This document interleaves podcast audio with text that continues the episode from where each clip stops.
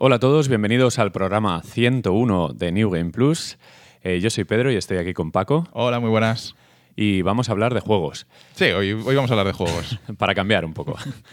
Eh, vamos a empezar un poco con la estructura habitual del programa, que es eh, unas cuantas noticias, nunca actuales, pero más o menos eh, nuevas, porque grabamos un poco cuando podemos. Sí, esta semana, esta, esta vez sí que son más o menos Sí, lo hemos pillado casi, calentitas. casi calentitas. Sí, todavía se puede comer.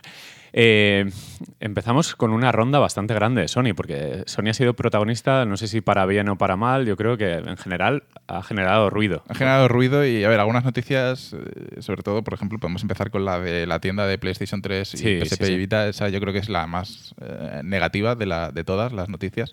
Y es que, bueno, van a, van a cerrar la tienda de, de eso. En julio van a cerrar la tienda de PlayStation 3 y PSP y en agosto van a cerrar la tienda de, de Vita. Eh, a ver, es una noticia negativa, ¿no? En el sentido de la preservación digital, eh, Exacto, sí. supongo. Eh, pero, pero bueno, supongo que en algún momento tenía que llegar. Ya hace tiempo que Sony dejó de, de quitar, o sea, dar juegos en el Plus de PlayStation 3 y de Vita, que bueno, tenía sentido. Yo creo que ya no quedaban juegos por regalar. pero, pero claro, ya son consolas, yo qué sé, es que PSP me sorprendía que la tienda de PSP siguiera abierta. ¿Cuánto tiempo tiene la PSP? ¿De qué año es la PSP? ¿De, de 2005 No lo sé, 2000, será? ¿Una cosa así? al- algo así. O sea, es que...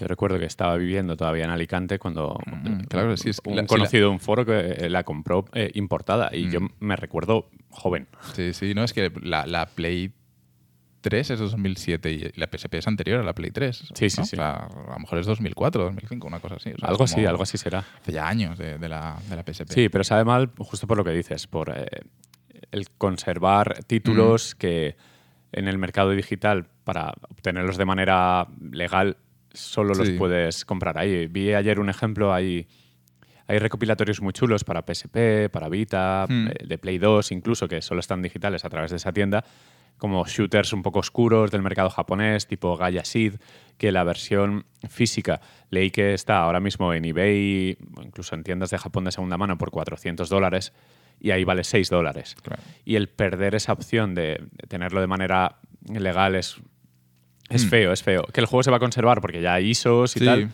pero no sé, eh, es un Sí, palo. eh, es que el, el tema de la preservación digital debería de ser...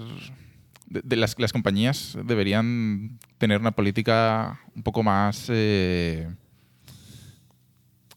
no sé, como, como aferrarse más a ello, ¿no? Ya, yo creo que ya se hizo ya, ya se hizo mal en los 80 y los 90 y todos los eh, juegos, si no fuese por las ROMs de, de- de- de Mega Drive, de, de- de- de todos los juegos, todas Sí, las ROMs, sí, sí. todo esto se habría perdido ya si no fuese gracias a las ROMs. Eh, y, y ahora en los 2000 pues volvemos al mismo, al mismo tema, ¿no? O sea, si no va a ser otra vez por, por los Dooms, eh, vamos a perder otra vez todos los juegos Sí. y no va a haber forma de jugarlos. Ha- Hace, hace poquito, no sé si conoces a los del canal de eh, My Life in Gaming, eh, un canal de juegos de YouTube. Me suena haber visto algún vídeo que a lo mejor me lo has pasado alguna sí, vez. bueno, eh, cuando me pillé el BVM sí que Mm. estuve viendo que hacen mucho de la calidad de imagen ideal para juegos retro. Hacen Mm. muchos reportajes muy currados. De hecho, hicieron un documental sobre M2, el grupo este eh, unido a Sega que hizo lo de la Sí, Mega sí, Drive sí, Mini y tal. Pues han hecho una serie que se llama My Analog, no, My Ana- Analog Frontiers Mm. y es un poco la preservación de, de los videojuegos, de todos los locos que están generando consolas con, eh, con FPGA, con esta digamos, impresora 3D de chips, por así decirlo, que es clonan los chips antiguos, de cómo están intentando conservar toda esta cultura, porque al final es cultura. Mm, claro. De hecho, hay un, hay un chico que sale en el último programa que se dedicó, bueno, hacía fotos de estudio, tipo con una caja de luz de estas blancas y tal, a consolas antiguas. Y empezó eh, a hacerlas así tranquilamente, cuatro consolas, cinco, no sé qué, y eh, las metió como en un archivo de fotos eh, que se hizo medio oficial. Y ese archivo de fotos medio oficial ha ido mutando en algo enorme y esas fotos incluso las usa, bueno, Wikipedia y las propias marcas están usando esas fotos de consolas que de otra manera, bueno, él está contactando con mucha gente del Claro. planeta, plan, mira, necesito una consola en buen estado, esta cosa rara que, que solo salió en Claro. 4.000 unidades. Y me gusta mucho eh, el que haya gente que está intentando, y bueno, y Sony con este movimiento no favorece precisamente No, a, a no. que se conserve. Bueno, al final esto es cultura, es como, pues, eh, los videoclubs cierran y mucha gente va a pillar VHS para eh, ripearlos, no sé qué. Y es un movimiento que tarde o temprano iba a ocurrir, lo que dices, pero sorprende porque las vemos muy cercanas en el tiempo. Al menos Play 3 a mí me suena de Sí, ayer. sí, sí. O sea, al final eh, todo lo que es 2000 en adelante fue el año pasado, ¿no? O Sí, sea, sí, sí. Es algo así. Eh, pero, claro, esto suponemos que, que- que no va a pasar nunca, ¿no? Pero, por ejemplo, algún día, ¿qué pasará si Steam deja de existir? Ya. Eh, ahora le va bien, y, pero quién sabe si dentro de 30 años Steam ya no es Steam, porque otra tienda ha aparecido, o por ejemplo Epic eh, se ha hecho más grande, Steam deja de ganar dinero y cierra. ¿Qué pasa? O sea, Volvemos a la, Tenemos- base, claro, es que- a la base del problema de lo digital. Mm, que exacto. Los juegos modernos, cuando solo se lancen de manera digital, eh, hace poco se perdió el código del Ninja Gaiden 2. No sé Mm. si viste esa noticia. no, no, no. Pues los de Team Ninja eh, se ve que van a sacar un recopilatorio de Ninja Gaiden. Pues este no. Y, y está, eh, van a sacar con el 1, 2, 3, el, y, pero del 2 solo tiene la versión Sigma, creo que es, o no sé, cre- creo que es como la Director's Cut o la, Vale. la completa, porque la del 2 original, que los fans querían la del 2 original, la han perdido. Claro, pero es que eso, claro, si no hay han perdido el código. nadie encargado de, de- de hacerlo. Claro, pero eh, con copias físicas eso no pasa realmente, Claro. porque al final uf, alguien lo tiene, ¿no? Mm. Lo tiene en la estantería, lo tiene precintadito Sí, sí, sí, y, claro, y no le entra ni polvo ni nada.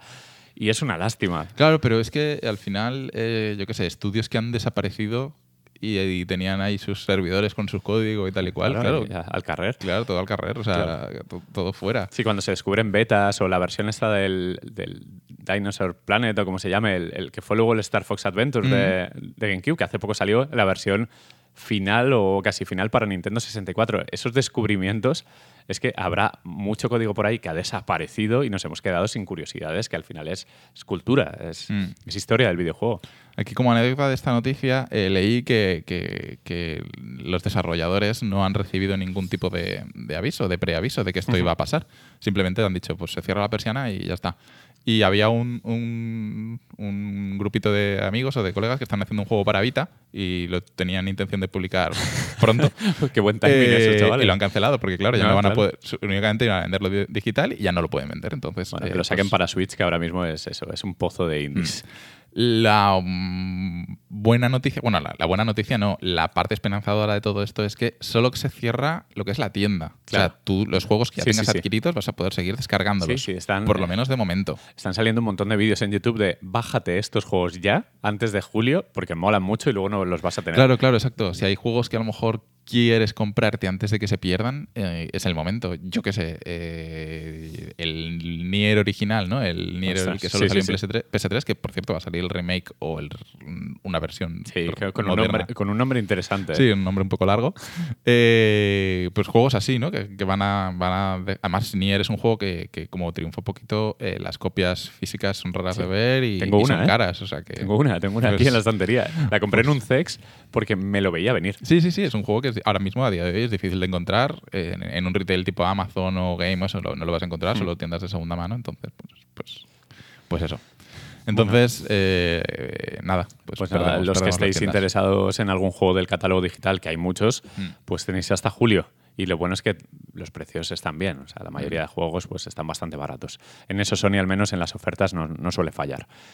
Eh, bueno, la otra, la otra cosa de cierres que Sí, tenemos. más eh, cierres por parte de Sony. Bueno, cierra, entre comillas, reestructura Japan Studio, que son los encargados pues, de muchos juegos de marcado sabor japonés que Mm. han inundado de dobles A, de juegos de 8 Sí. típicos y de Gravi- algunas obras maestras. Gravity Rush, por ejemplo. Gravity Rush. Y el Golf, este, ¿cómo se llama? El, El Everybody's Golf. Everybody's Sí, Golf. que bueno, al final Japan Studio es una especie de conglomerado de muchos estudios que han ido pasando por Sony, que al final se han adherido a ellos y se reestructura, o sea, desaparece como tal el sello y sus componentes pasan algunos a Team Asobi, que son los de Astrobot, y otros pues desperdigados por toda Sony.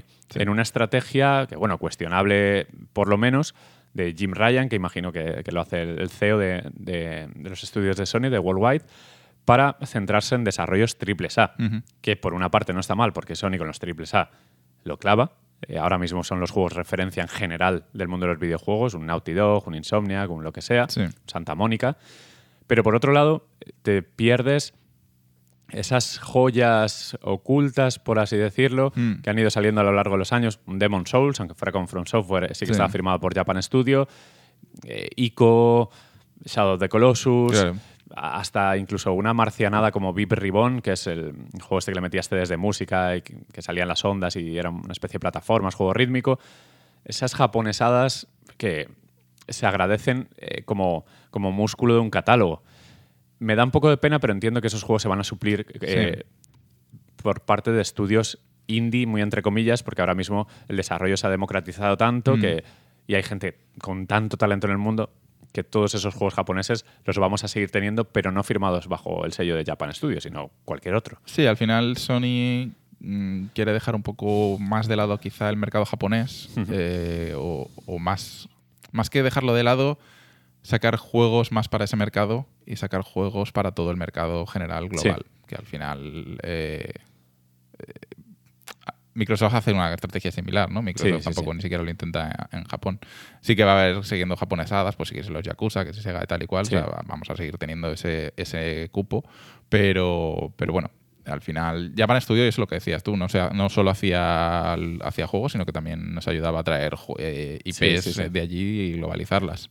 Sí, ha sido una productora editora muy importante dentro Mm. de... Sí, sí, sí, es un nombre que hemos visto el logo en, en Sí, un sí, montón sí. de juegos. Y que normalmente significaba que había algo, algo bueno detrás. O sea, Mm. no, no elegían mal, desde luego. Sí, exacto. Pero Eh, bueno, eh, veremos. eh, Astrobot al final me gusta el hecho de que. Sí, bueno, van, a, es, van a centrarse en... eh, es tan bueno el, el nuevo este que ha salido, el Playroom, se llama, el, el que regalan con el Play 5.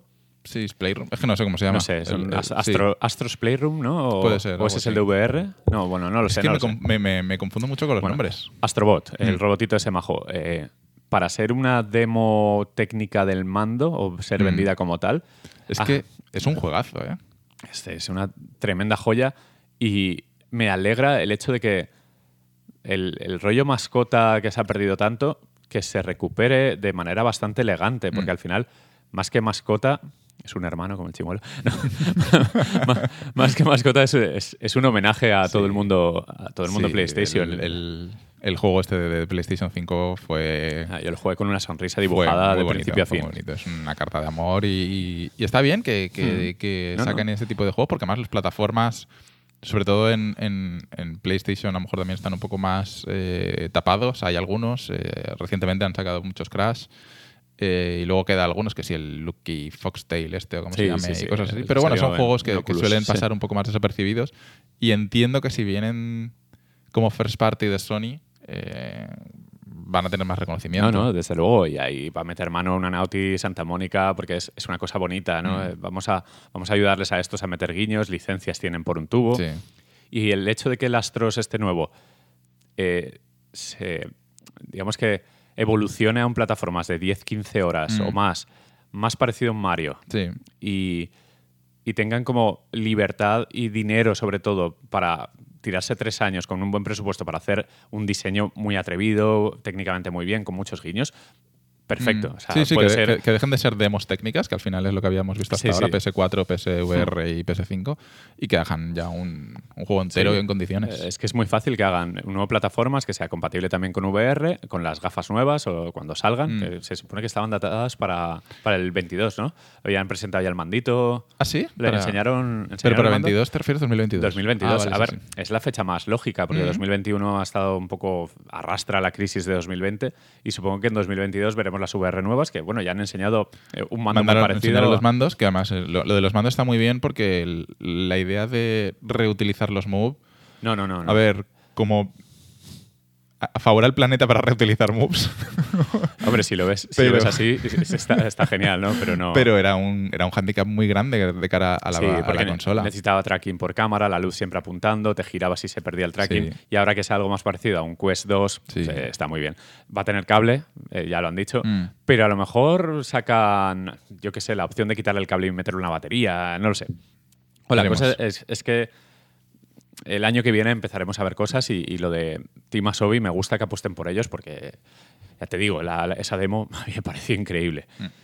Eh, un artículo de- del único periodista de videojuegos del mundo, al, al parecer, Parece porque el resto son de poner notas de prensa Sí, y, un poco y fliparse, que es el Jason Rier, este ex Kotaku, ¿es? Eh, está en Ex Kotaku ¿no? y ahora está en Eh, Bloomberg. en Bloomberg. Mm.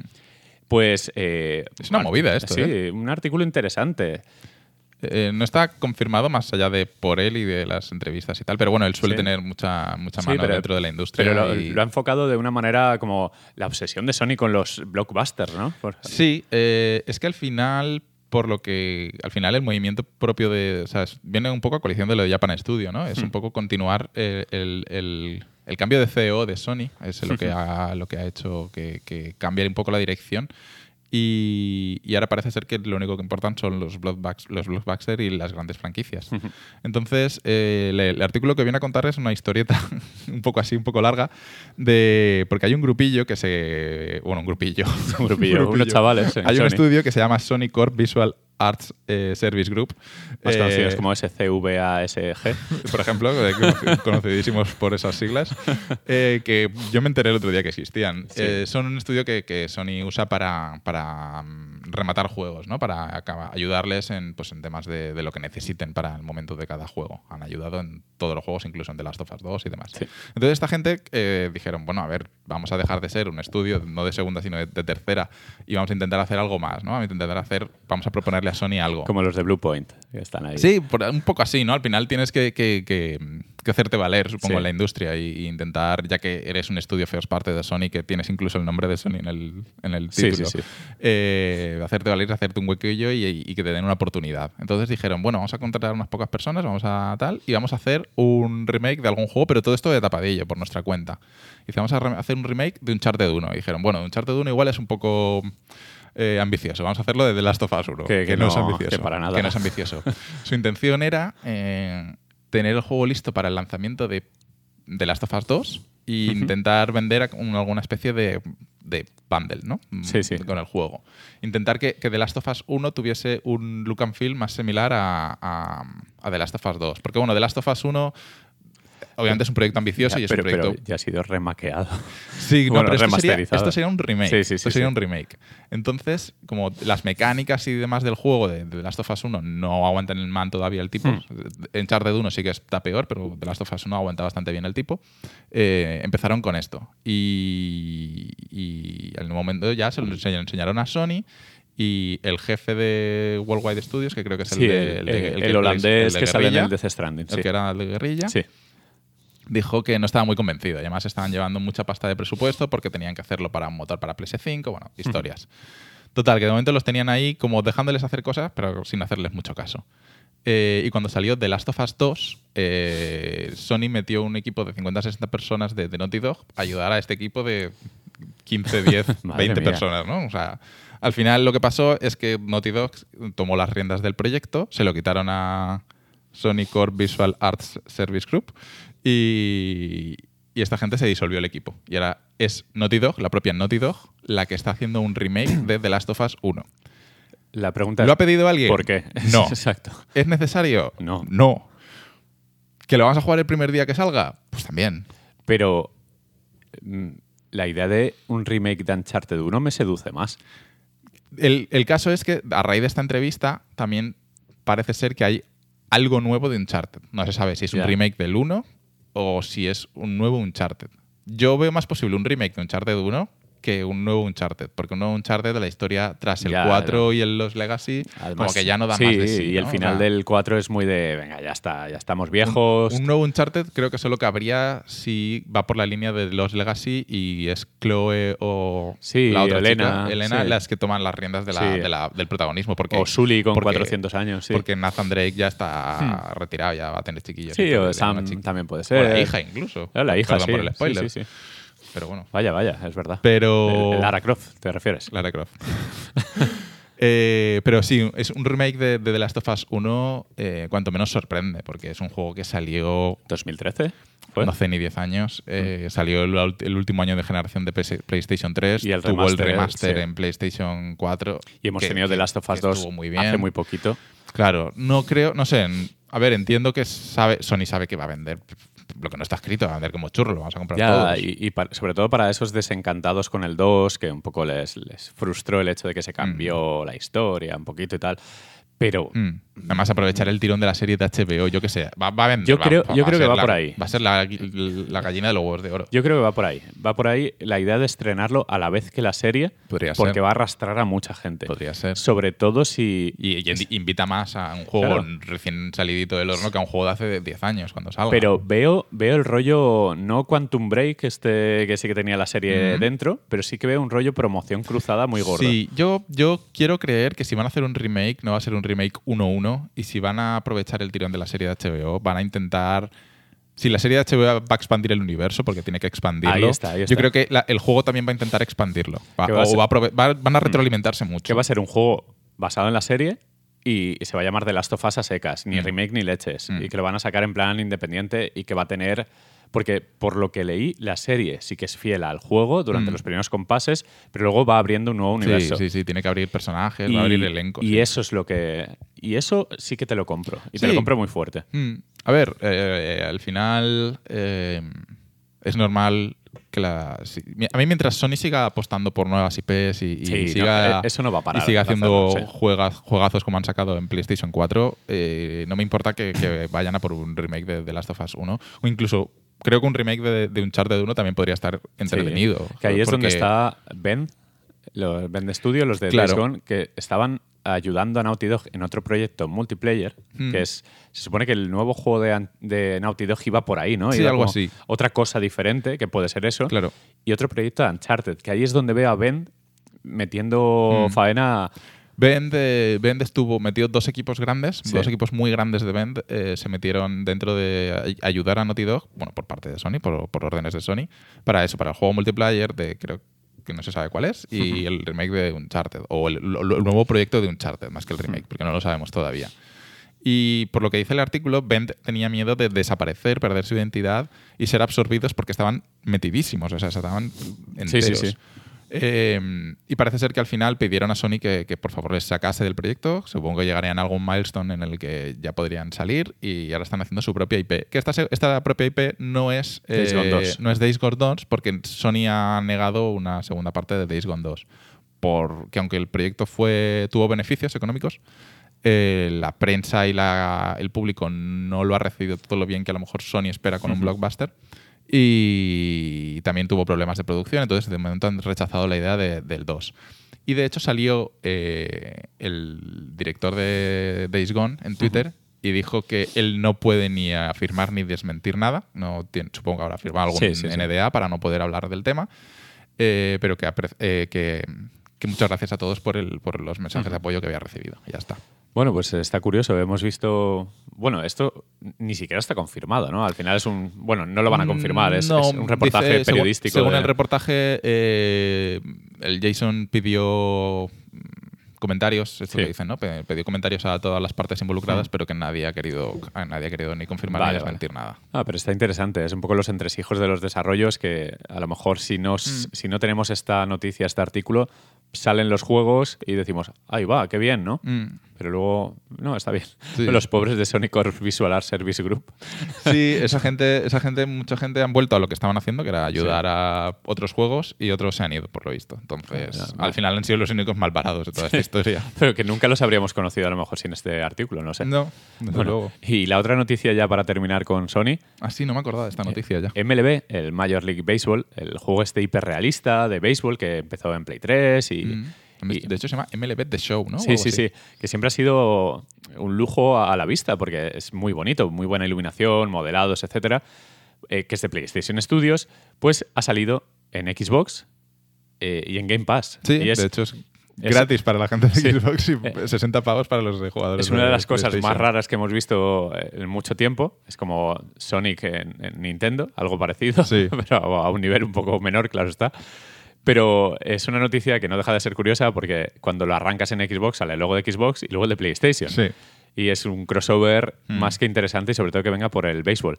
Pero más que nada porque la liga... La Liga de Béisbol le ha forzado la mano y ha dicho: si Sí, quieres seguir sí, si haciendo quieres tú tener el la juego, licencia, tienes eh, que sacarlo en sí, Xbox. amplía horizontes para Mm. sacar más dinero y para que Claro, sea porque al final eh, el juego este de béisbol solo se vende en Estados Unidos. sí, no, lo, no lo compra nadie más en todo el planeta. Sí, sí. Entonces. Bueno, en Japón, que sí que es eh, Bueno, el béisbol, mejor, es deporte sí. rey ahí. Sí. Pero, pero claro, entonces querían más mercado. Y entonces. Y ha, y ha sido la propia MLB la que lo ha metido dentro del Game Pass. No ha sido Sony metiéndolo Sí, sí, dentro sí. del Game Pass. No, no, no, desde luego. De hecho, eh, estaba leyendo sobre el Game Pass que Sony está preparando una respuesta para Game Pass. Lo leí ayer. Lo leí yo también, sí, algo de eso, que, que iba... Que están centrando esfuerzos en una respuesta para Game Pass.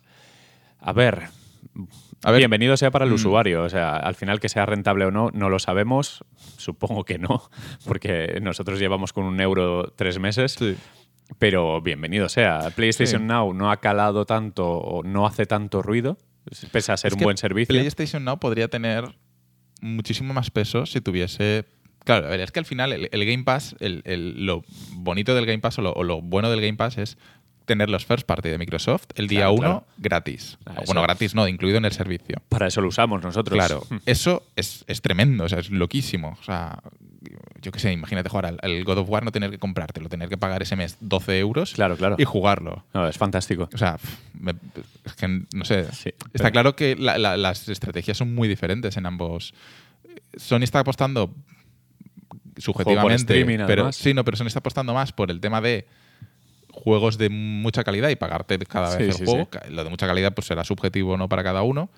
Y Microsoft está apostando más a una estrategia tipo Netflix, que es mucha cantidad y calidad que es cuestionable. Sí, un poco lo, lo que me dejes poner en Game Pass lo pongo. Sí.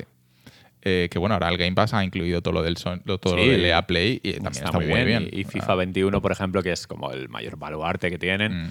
eh, va a estar disponible dentro de poco. Mm. Que es un poco, vale, se acaba ya el recorrido de FIFA 21, pero va a Mm. estar. O sea que, que es muy importante. Sí, pero por ejemplo está el Squadrons, que, que no, es, no es una novedad, pero salió Sí, hace sí, exacto. No, meses, no, está, está muy bien, está muy Mm. bien. Pero bueno, sí, una respuesta por parte de Sony. A ver, Sony tiene el PlayStation Plus Collection, este como Sí. se llame, pero No, al final son un catálogo de 15 y, juegos. y lo que que, no son lo que han hecho lo del PlayStation at Home, este como se Mm, llame, Eso sí que está muy bien también. que, que han metido ahora unos tremendos juegos. El, el Subnautica, por ejemplo, el Red Infinite, Eh, The Witness. The Witness, el Ratchet muy Clank, buenos, el Ratchet and Clank. Y el Horizon, ¿no iban a ponerlo ahora el mes que Sí, viene sí, o este mes? y en el? Ratchet con parche 60 frames, que, que se ve de lujo, un poco Mm. el anticipo, la antesala al, Ratchet nuevo que está al Sí, caer. sí, sí, tal cual. O sea que realmente, el, ya por encima de decisiones comerciales, de esto es rentable no es rentable, el hecho de que exista eh, la competencia, o sea que el Game Pass esté ahí y parece ser que esté funcionando muy bien y que Sony se vea obligada de cierta manera a realizar movimientos pro consumidor, Sí, sí, pues, sí, de me lujo. o sea, me para adelante. Desde luego. Luego ya veremos cómo salen las cosas, pero oye, que estos juegos que ha dado Sony, que lo bueno es que los ha dado para siempre, sin suscripción ni nada, te los bajas ya, que eso me parece un puntazo para alguien que se acabe de comprar la Play 4, tener todo eso disponible es como, wow, tengo juegos Mm. gratis y son buenos.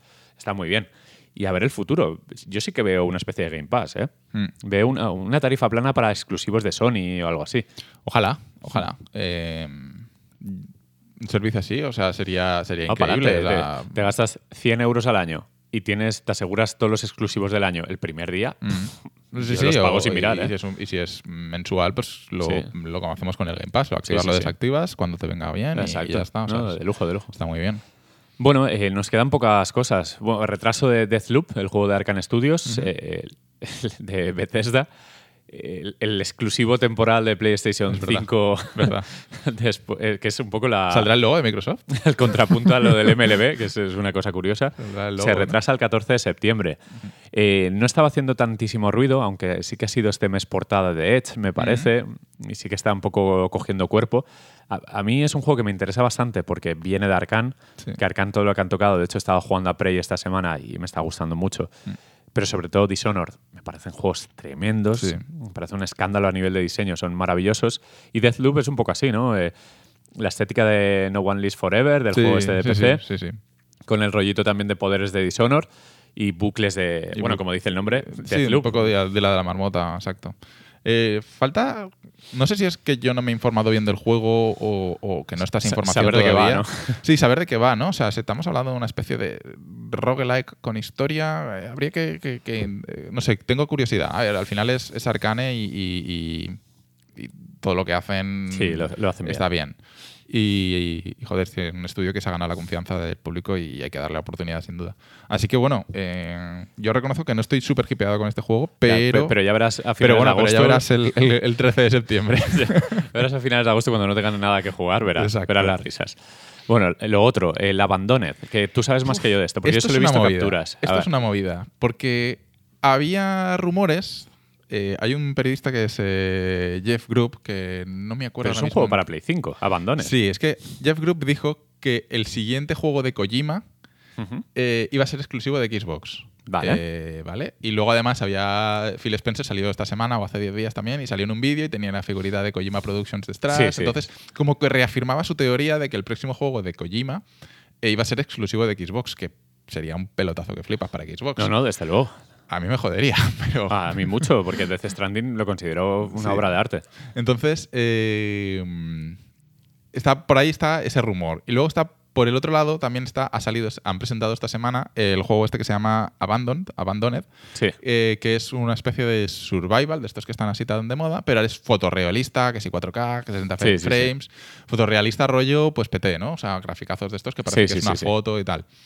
Y eh, es exclusivo de PlayStation 5. Y hay rumores también a la vez de que Kojima está detrás de ese juego. Sí. Entonces, claro, como son como varios rumores que, que chocan entre ellos, ¿no? Que si Kojima va a ser el próximo juego de Xbox, que si el Abandon está Kojima detrás de él, al final seguramente nada sea verdad y, Y todo sea sea ruido. Sí, o sea, un juego de unos chavales que están diciendo, hostia, pero Porque no está calmaos, Kojima. Que no calmaos. está Kojima, ¿qué coño? si, se llama, si se llama Steven, mi colega. Entonces, eh, eso. Del Abandon no se ha visto nada, se ha visto un tráiler así con musiquita y tal y cual, pero, pero bueno, habrá que seguirle la pista. Eh, es, es curioso que sea mm, exclusivo de PlayStation 5, o sea, porque es el típico juego de estos que, no sé. No, no lo sé. Eh, no sé, ¿no has visto el tráiler? Es así. No, he visto, he visto una captura que salía como un charco. Sí, es como que estás en está. un bosque y hay algunas algunas entidades o malos o cosas así. Sí, es, es un survival. A ver, lo único que está medio confirmado es que el próximo de Kojima Productions es un survival horror, ¿no? Es- Claro, supongo que irán, Ah, pero, irán por pero ahí. ahí, la- ahí salió Silent Hill otra vez, salió PT, salió tal.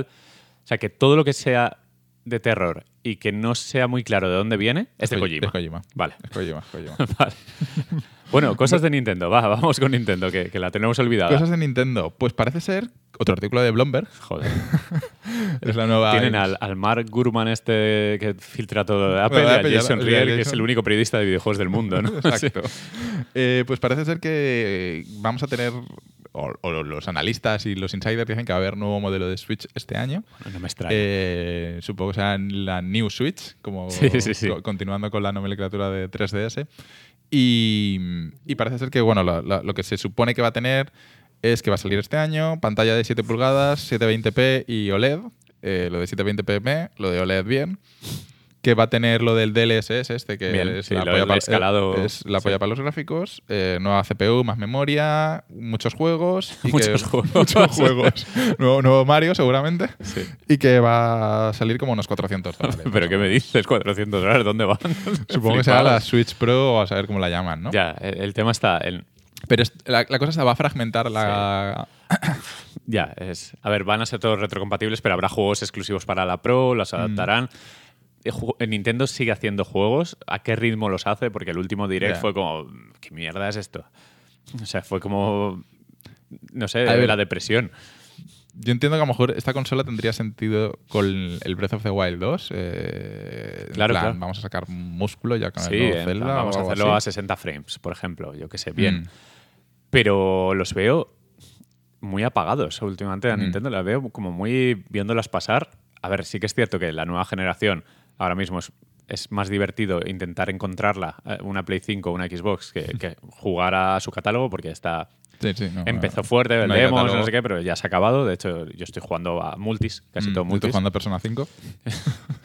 Por eso que, que yo, yo he recuperado el Ghost of Tsushima para Sí. jugar a- lo que me queda, el, el último área, a 60 frames, que por cierto se ve escandaloso en, en Play 5. Pero ve a Nintendo muy, muy tranquila, ¿no? Podría, ahora que tiene una consola muy establecida, con una base de usuarios y tiene un catálogo muy bien y tal, Sí, además el, la, la Switch vende como churros. el seguir sacando juegos, pero triples A. O sea, que es que Nintendo antes iba a un triple A por año, ahora va a uno cada tres años. Pero hay, hay un Metroid en camino. Ya, pero joder, que, que- que tengo la Switch Sí, y, no, y por desgracia cogiendo polvo. Sí que es cierto que es una muy buena consola para jugar a lo que sale en Steam, que no requiere mucha potencia Sí. gráfica. Jugar en portátil, que es la, la Sí, gracia que lo, tiene. lo que hacíamos con la Vita, ¿no? Antiguamente. Exacto, es, es un- la nueva Vita, bueno, la Mm. nueva portátil medio potente que, que está en el mercado, Sí. que no te tienes que ir a cosas chinas. Pero me, me da rabia el, el no tener nada, ningún motivo por el que oh, me vuelvo loco, quiero jugar a esto. está paradísima la Mm. cosa. No sé, a ver si con la nueva viene con With a lot of games que pone aquí en la noticia, a ver si es verdad. De repente sale y anuncian un Mario, no sé qué. Y, y, bueno, hace. Hoy que estamos a 9, estamos grabando, creo que es Sí. hoy 9 o algo así. No, 11 de abril. pone 11 de ahí. abril, sí. Vale, pues hace 11 días que dejó de estar disponible la compra del O- otra, pack, el o- pack otra, este de- otra, otra maniobra de estas incomprensibles que, que hila un poco con, con lo que hablábamos de la Store de Play 3, PSP y Vita. Es como, ¿pero de qué vais? O sea, este es un juego que ha estado disponible 4 o 5 meses, 6 Ya, meses. pero, no pero es que los hijos de puta están jugando con el, el- el FOMO este que está de moda. Fear of Missing Out. Sí, es como sí. voy a comprarlo porque, claro, es que luego Bueno, no va a estar disponible. Aunque no lo toque, pero es que Claro. luego ya no lo voy a poder comprar y que se disparó la especulación de las ediciones físicas. Son ellos los que están detrás de, es que, de los vendedores. Pero, es que son. eh, eh, que no lo hagan con el Zelda. No Es- creo, no creo que lo hagan. no, pero- a ver, es, absurdo. Es absurdo que, que- que pongas eh, un, un conjunto de juegos clásicos, un bundle de, de juegos clásicos de Mario temporalmente y, y de forma tanto física como digital. O sea, es que no, no Ah, tiene sentido ninguno. Es que es una práctica que no debería de existir, poner juegos temporales. se supone es que era por el 35 aniversario de Mario, eh, pero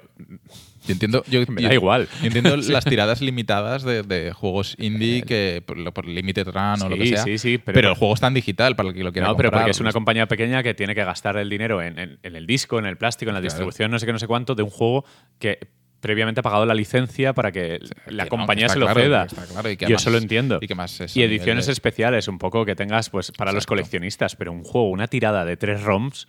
Es que exacto, es eso, es de tres ROMs, es de tres ROMs que puedes encontrar en, en cualquier foro Sí. de internet. Es como que, que ni siquiera están. Bueno, está subida la resolución, pero con un emulador. Al Mm. final no, no tiene más. Que es como, por favor. Sí, es un movimiento feo que, esperemos que no vaya a repetir eh, próximamente. Pero les ha funcionado. Lo peor es que les ha funcionado. Mm. Que Porque esta- era, era el 35 sí, aniversario de pero esta Mario, última ¿no? semana, antes de retirarlo, ha vendido un montón. Claro, pero porque, porque es El exacto, FOMO porque- les ha entrado hostia, que se fuerte. acaba, que se acaba, que se acaba. Que, Parece se- alucinante. que el- que en el servidor me quedan cuatro. En el servidor me quedan cuatro para descargar. Que ya está, que, que ya los bits estos ya, ya se me agotan. Sí. Eh, bueno, eh, la última. eh, un poco de Outriders sí que tenemos que hablar. Sí, vamos a hablar de un juego que no hemos jugado. Exacto. No, bueno, eso es habitual. ¿eh? Tampoco. De todas las noticias, creo que no hemos contrastado ninguna. Pero bueno, vamos con Outriders. Nosotros no nos pagan. No, no nos pagan en general. Iba a decir, no nos pagan por decir la verdad. En general no nos pagan. Nos pagan. Punto De final. hecho, estamos aquí Yo- porque luego comemos y, y ya está. Te prometo que me, me enteré de que existía Outriders el día de antes de que saliera. Yo también. O sea, por un- no un- sabía que existía este juego. Por vídeos promocionados de Nvidia. pero, pero ¿de dónde ha salido? No lo sé. ¿Quién lo ha hecho? O sea, lo- sé, que- sé que lo publica Square Enix, pero no sé quién hay detrás. No lo sé. ¿Epic? No, no sé. ¿Lo, lo publica Epic? No, lo publica Square, Square Enix. Square ¿no? Enix. No, sé, no sé, no Creo sé que de quién es. Square Es que Enix. no sé Creo que nada es de este Square juego. Enix. Es- Pero ha salido de la nada. Yo, yo me enteré y por lo visto ha habido betas y todo. O sea, Voy a investigar. Estás- Le, me- publica Nvidia. no, no, pero porque tiene, tiene patrocinio Nvidia. vale, vale, sí, es el típico. ¿De quién es? Ah, es de People Can Fly. Son los de Ah. Bullet, eh, Bullet Storm. Sí, ¿no? Sí, sí, sí, sí. Coño, pues eh, eso está bien, eso es garantía. Mira, ya me gusta más. Pues, pues es un juego que yo me enteré el día de antes que salía. Y dije, hostia, porque además vi, va a salir en el Game Pass Outriders. Y dije, ¿qué juego es Outriders? Porque a mí me sonaba a, a- a los típicos juegos estos Battle Royale de estos que salían sí, y, sí. y cerraban a la semana. Sí, sí, sí. Eh, como aquel de las bicis que jugamos. El de. ¿De quién era ese? El del... del... Pero, el de Cliffy B, ¿era? Sí, era Cliffy B. ese, Sí, ese está guay. Jo, no sé, murió enseguida. pero- Sí, no, no, no. Bueno, juegos No. de estos. Yo pensaba que era uno de esos juegos, si no, es un juego. Es un, un shooter loot, un looter, sí, shooter, sí, sí. shooter looter, eh, de los que nos gustan, de hecho.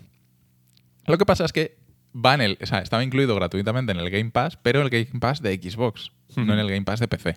Que eso me parece un poco feo, que a los de PC no nos lo regalen. Sí, sí, sí. Y el juego valía como 60 pavos y dijimos, pues no, ya, ya lo jugaremos más adelante. Y, y no pinta mal, o sea, el juego no tiene mala pinta, es el típico juego Destiny de Division, de estos que nos gustan a nosotros, de, de matar cosas y ver numeritos y coger luces, objetos de colores. Sí. Pero por lo visto ha tenido un lanzamiento muy, muy, muy desastroso. eh, en el que lo llamaban Off-Riders o algo así, porque siempre estaba offline los servidores. o sea, Es que- estaba caído Es que, continuamente. ¿cómo no va a tener un lanzamiento desastroso si no nos hemos enterado nosotros que somos unos comíos de que iba a salir? Pero ha muerto de éxito. El Sí, problema es sí, que ha sí. muerto de éxito, porque eh, el día del lanzamiento tuvo como 300.000 en Steam, ¿sabes? O sea, solo en, solo en Steam un pico de 300.000 cuando eh, lo compararon con, con el Avengers, que es un Sí, sí. se puede comparar. eh, el pico de Avengers fue 25.000. O sea, Mm. una IP totalmente desconocida contra el mastodonte de, de Marvel. Sí, que, pues, sí, bueno, sí, el Avengers tenía una pinta horrible. Pero, pero, pero también. No sé, al final el juego parece ser que en. que en conjunto no es brillante, pero que en mecánicas y demás es bastante bueno. Sí, y que parece ser que el endgame que tiene es muy bueno, que el- la obsesión por el loot, que la padecemos aquí, esto solo empeora porque Mm. parece ser que hay loot por un tubo y que es una barbaridad de la cantidad de cosas que hay. Y que es un juego, pese a estar roto, Mm. según lo que dijo Skill Up, el Sí. chico este, que se la ha pasado, ha jugado una barbaridad sí, de horas, no. A ver, que pese a estar roto, rotísimo, eh, tiene droga dentro. O sea, que Sí, tiene una base sí, muy sí. buena. Y he leído que, pues, que tiene varias clases y. porque es como futurística, fu- apocalíptico, futurístico, tal sí, igual. sí. Y. Y tiene varias clases y las clases están muy diferenciadas y con, por ejemplo, en Division también hay varias clases, pero son todas iguales. Y Destiny, pues más o menos también son todas iguales. Aquí sí, como que las habilidades son muy diferenciadas y que son muy divertidas de jugar las Pero clases. es que estos tíos. Claro, es que me acabo de enterar Mm. que son de People Can Fly. eh, Son los de Painkiller Sí. y Bullet Storm, que era un juego muy bien diseñado. Mm. Eh, molaba mucho. eh, porque Llevas la cadena esa, que podías Sí. disparar a uno en el aire, traerlo con la cadena, volar hacia él, la- rematarlo. O sea, era un juego de hacer combos con un control exquisito y muy macarra. Mm. Y eso me da garantías. Bueno, estos también hicieron eh, algún Gears of War, ¿no? Creo que es. Mm, ¿Sí? Sí, porque al final. eh, ¿Los No compró. Microsoft, People Can Fly? No, no me suena. No lo sé. Eh, el caso es que el último parche eh, han intentado hacer. Se ve que había algún tipo de bug con. que la gente hacía un exploit y Sí. usaban chetos y no sé qué, no sé cuántos en un juego cooperativo que no es PvP, o sea, Hmm. para qué quieres hacer, pero bueno, da igual. Eh, y han hecho un parche que se ha cargado a un montón. el progreso de un montón de jugadores y no se puede recuperar. La típica. entonces hay gente que está enfadada.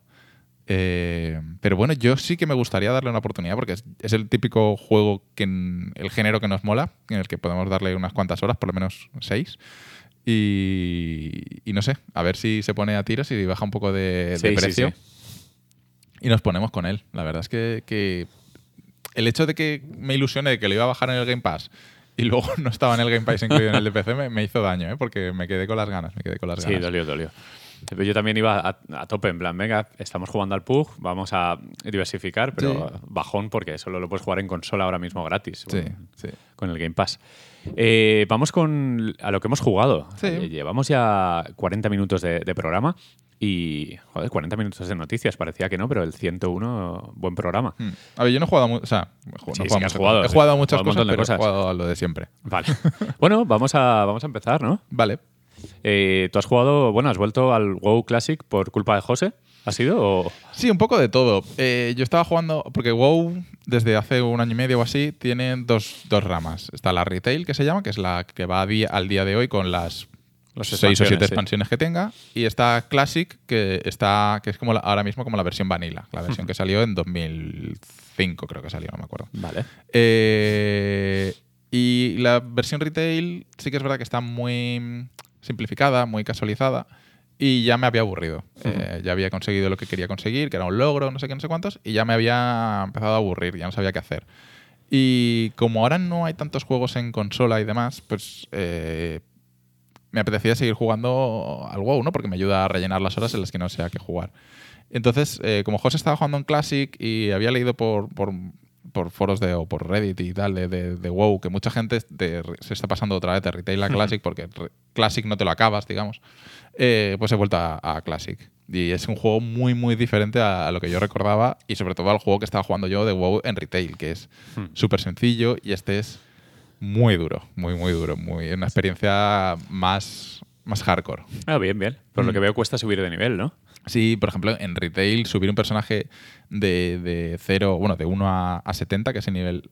60 no, 60, que es el nivel máximo, eh, tardas dos días, un día y medio. Eh, en este puedes tardar un mes. Ah, bueno, está bien, está bien. Que te rellene un mes. tienes- Pero luego ahí- cuando llegas al... Son todo mazmorras, ¿no? Al Sí, final. luego cuando no, tienes el mundo y tal, luego cuando llegas al endgame, sí, ya es mazmorras, eh, Sí. raids y demás. Vale, vale. Eh, estás ahí. Tienes tiempo, tienes entretenimiento. Entonces, bueno, eh, estoy jugando en Classic. Y el otro de Blizzard, que, que has tenido la suerte de... El otro de Blizzard. Eh, para este fin de semana se, se anunció que iba a haber una alfa técnica del Diablo 2 eh, Remastered. Eh, y bueno, como nosotros nos habíamos inscrito y tengo el juego precomprado, no sé si habrá influido todo eso, al final me ha caído un, más que una clave, porque aquí en Blizzard siempre te activa la cuenta, no hay claves. Eh, tengo acceso al Diablo 2 Remastered, que es una cosa que me hacía bastante ilusión. Y he estado jugando. Eh, he estado jugando y. tengo una sensación rara, muy buena, ¿eh? Tengo una sensación muy buena, pero una sensación rara. Cuando empecé a jugar, había visto gameplays, había visto streams y tal, pero no es lo mismo verlo que jugarlo. Y cuando empecé a jugar dije, pero si es igual que como lo recordaba. ¿Vale? Es, esta cosa que nos pasa de cómo recordamos los videojuegos a cómo son en realidad. Me pasó un poco parecido cuando jugué a, Black Mesa, el, remake este de, Half-Life. Dije, pero si ya es que ya era así en su día. Y luego me ponía vídeos y dije, ah, no. vale, no, es verdad, es que no es así. Y, y, el Diablo 2, eh, eh, creo que he dicho remaster de todo el rato, pero es Resurrected. Sí, sí, sí. Em, me ha pasado una cosa muy similar. O sea, es que esa sensación de que, pero si esto es tal cual era en su día. Y le das a la G y en tiempo real puedes cambiar de una versión a otra. Que... Y entonces, joder, dices, madre mía, de, ser...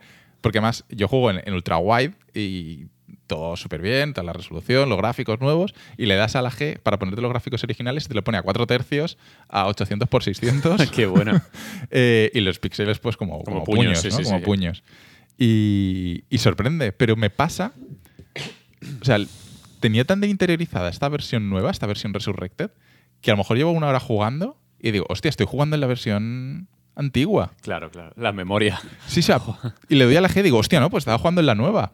Es como que, esta es la versión de que siempre ha existido. y, y, eso me parece que es casi lo mejor que se puede decir del juego, porque quiere decir que que han respetado muchísimo los gráficos originales. El, estilo artístico original eh, es tal cual una adaptación moderna. Pero, o sea, me parece súper super loable lo que han hecho, muy respetuoso. Y, es que al final, eh, este Diablo 2 Resurrected lo que hace es hacer una capa visual por encima del juego original. Tú en cualquier momento puedes darle a la G y pasas a, lo, al, al, a la versión original.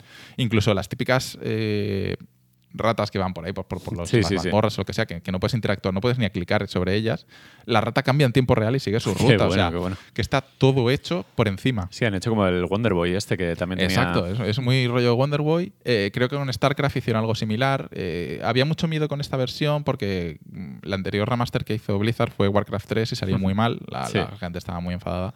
Eh, y aquí creo que han querido ir muy sobre seguro porque no han tocado nada de mecánicas, nada de gameplay, nada de habilidades. Todo sigue igual, es el mismo juego. Y, creo que por eso tengo yo esa sensación en la cabeza de que estoy jugando al mismo juego que, estaba, que jugaba hace yo 20 años. Porque al final el juego es exactamente el mismo, simplemente es una capa visual por encima. incluso los, los, sound effects son todos los mismos. que, bueno. que, a mí me gusta que los sound effects sean los mismos porque que es, son los típicos sonidos que solo por el sonido ya sabes lo que ha pasado, que ha caído no sé qué objeto, entonces ya lo buscas eh, lo que ha caído y demás. Entonces, eh, los sound effects son los mismos, las habilidades son los mismos, los bugs que pudiera haber son las mismas. Si el juego estaba desbalanceado en algún sentido, sigue desbalanceado, todo eso sigue igual. Las únicas quality of life que han metido ha sido eh, el oro ahora se recoge automáticamente al pasar por encima, que está bien. te simplifica la vida. Menos clics. Mm y eh, un alijo compartido entre personajes, que antiguamente tenías que intentar encontrar a alguien o algún amigo que te ayudase en una partida, tú ibas, tirabas todo al suelo y ah, esperabas que esa persona no te robara, hacías logout y volvías a entrar a la partida. sí, sí, sí, sí. Confianza ciega, sí, sí. Sí. Pero, pero vamos, estoy súper, súper contento con, el trabajo que han hecho. Eh, la alfa técnica esta tiene los actos 1 y 2. Que no está mal, son 5 ¿no? Son 5 en total. Y eh, tres personajes, que la hechicera, la amazonas y el bárbaro. ¿Cuántos hay en total? Personajes? Eh, había 5 en la base, faltaría el necromancer y el paladín. Y luego la expansión metieron el druida y la asesina. Porque entiendo que esto es una versión completa, ¿no? Sí, es una versión completa. Por el último parche, la última expansión. Exacto, exacto. Tiene, ya lleva la expansión, viene con todo el tema de las runas, que es lo que introdujo la expansión y demás. Y además, una de las novedades que han introducido, que yo lo he probado y está bastante bien, pero no, no es mi estilo, es que ahora se puede jugar con mando. Y está muy bien hecho, está muy bien hecho el, jugar con mando. El 3 yo lo disfruté muchísimo en cooperativo, muchísimo. El 3 es que hicieron un trabajo genial de, adaptación al mando. Qué gran juego. Y aquí también, ¿eh? Aquí también han hecho un muy buen trabajo. Lo que pasa es que a mí se me hace raro. Jugar a Diablo en PC. acostumbrado al click.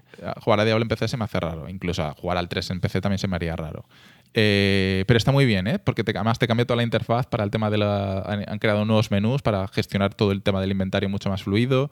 Las habilidades están bien mapeadas con los comandos. O sea, está muy, muy bien hecho la implementación, porque claro, este, este juego va a salir en PlayStation 4 y 5, Xbox One y, Y en Switch y también. tal, y en Switch. Oh, O sea, pues en Switch eh, puede ser un no come sé, horas no sé si va a haber crossplay entre ellas, igual sí que lo hay. Ojalá, pues, porque a mí me gustaría incluso jugar en cooperativo en la consola y otras veces con vosotros, Mm. porque al final es un juego infinito, ¿no? Es- Sí, sí, sí. sí, puedes es- dar las vueltas un- que quieras en que- tormento y exacto, tal. sí. Exacto. El juego empiezas es hacerle tres barridos, digamos, por las Sí. dificultades, normal, pesadilla, infierno.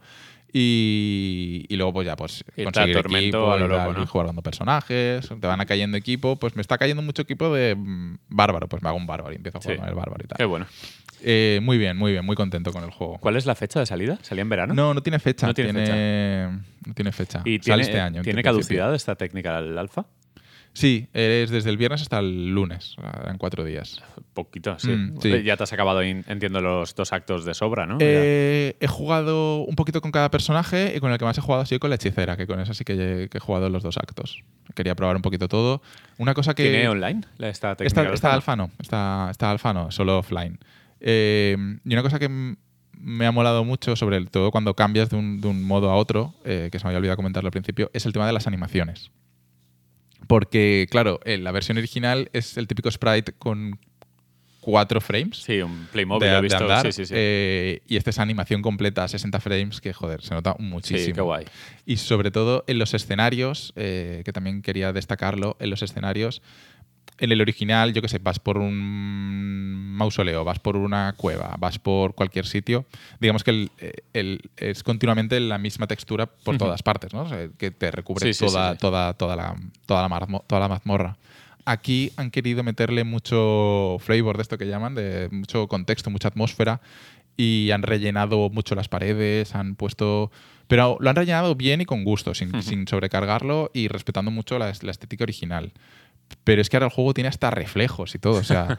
eh, es que tiene reflejos en tiempo real, o sea, es, es- Bueno, no sé si en tiempo real, pero... O sea, no sé si llega a ser ray tracing, pero sí que hay, por ejemplo, hay una zona que es un, que hay suelo de mármol, que es el santuario arcano, que la gente lo conocerá, eh, en el que te refleja las armas y, y- y todo, o sea, la- las armas que tienen brillo, o tiras una bola de fuego y, y, eh, sobre el Sí, sí, recorrido sí. va reflejando sobre el Qué mármol bueno. la bola de fuego. O sea, es, han hecho un trabajo realmente, realmente bien, bueno. qué bien, ¿eh? qué bien. Estoy muy contento y muy emocionado por, por el producto final. Va a hecho, vender como churros. ¿eh? Anoche Shroud estaba jugando, ¿no? Sí, sí, Un sí, muy famoso. El, el día que, que salió eh, la alfa técnica, además.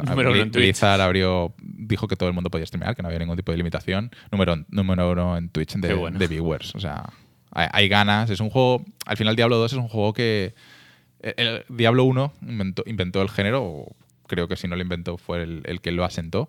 Y, y- y Diablo 2, junto con su expansión, sigue siendo un referente a día de hoy de, de los action RPG en este sentido, de estos, de estos de este género. Buen aperitivo para el 4. Mm. Aunque- El 4 le queda mucho tiempo, entonces. Sí, pero bien. Un añito, un añito va a dar, ¿no? Va a ser un juego Sí, recurrente. sí, como- sí, es un juego. eh, A día de hoy todavía había gente que jugaba a Diablo 2, o sea que a Diablo 2 Rema- Resurrected va, Pues va- va a estar ahí mucho tiempo. Ahí nos veremos, no nos enseñarás a jugar. Os llevaré de la manita, os llevaré de la manita. tanto José como yo, nuestra Sí. experiencia es yo Sí. de verlo en un ciber y decir esto que es. Mm, Yo empecé en el Ciber también, o sea que. Bueno, pues yo eh, venía a hablar de, de mi libro, de nuestro libro, eh, aquí hablando Mm. de Ana, porque hemos jugado juntos a It Takes Two, o sea, conlleva dos, o es cosa de dos. Eh, el nuevo juego de Hazel Light, que es el estudio que viene eh, de ser una porción de lo que era Starbreeze, un estudio sueco que en su día hizo The Darkness, el Crónicas de Riddick, eh, el, el remake de. Bueno, el remake, la reimaginación de Syndicate. Y que eh, de ahí salió Joseph Fares, un, un director de cine sueco, eh, se ha metido a director y productor de videojuegos.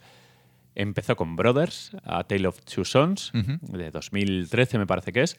Continuó con A Way Out y vuelve con la consagración del cooperativo, que es este Take Two. Mm. Es casi. Ha, ha creado un género de. Sí, o, o ha empujado a. De cooperativo, Ha ¿no? ayudado a que no desaparezca el Coach Co-op, que es Mm. el, el cooperativo de sofá.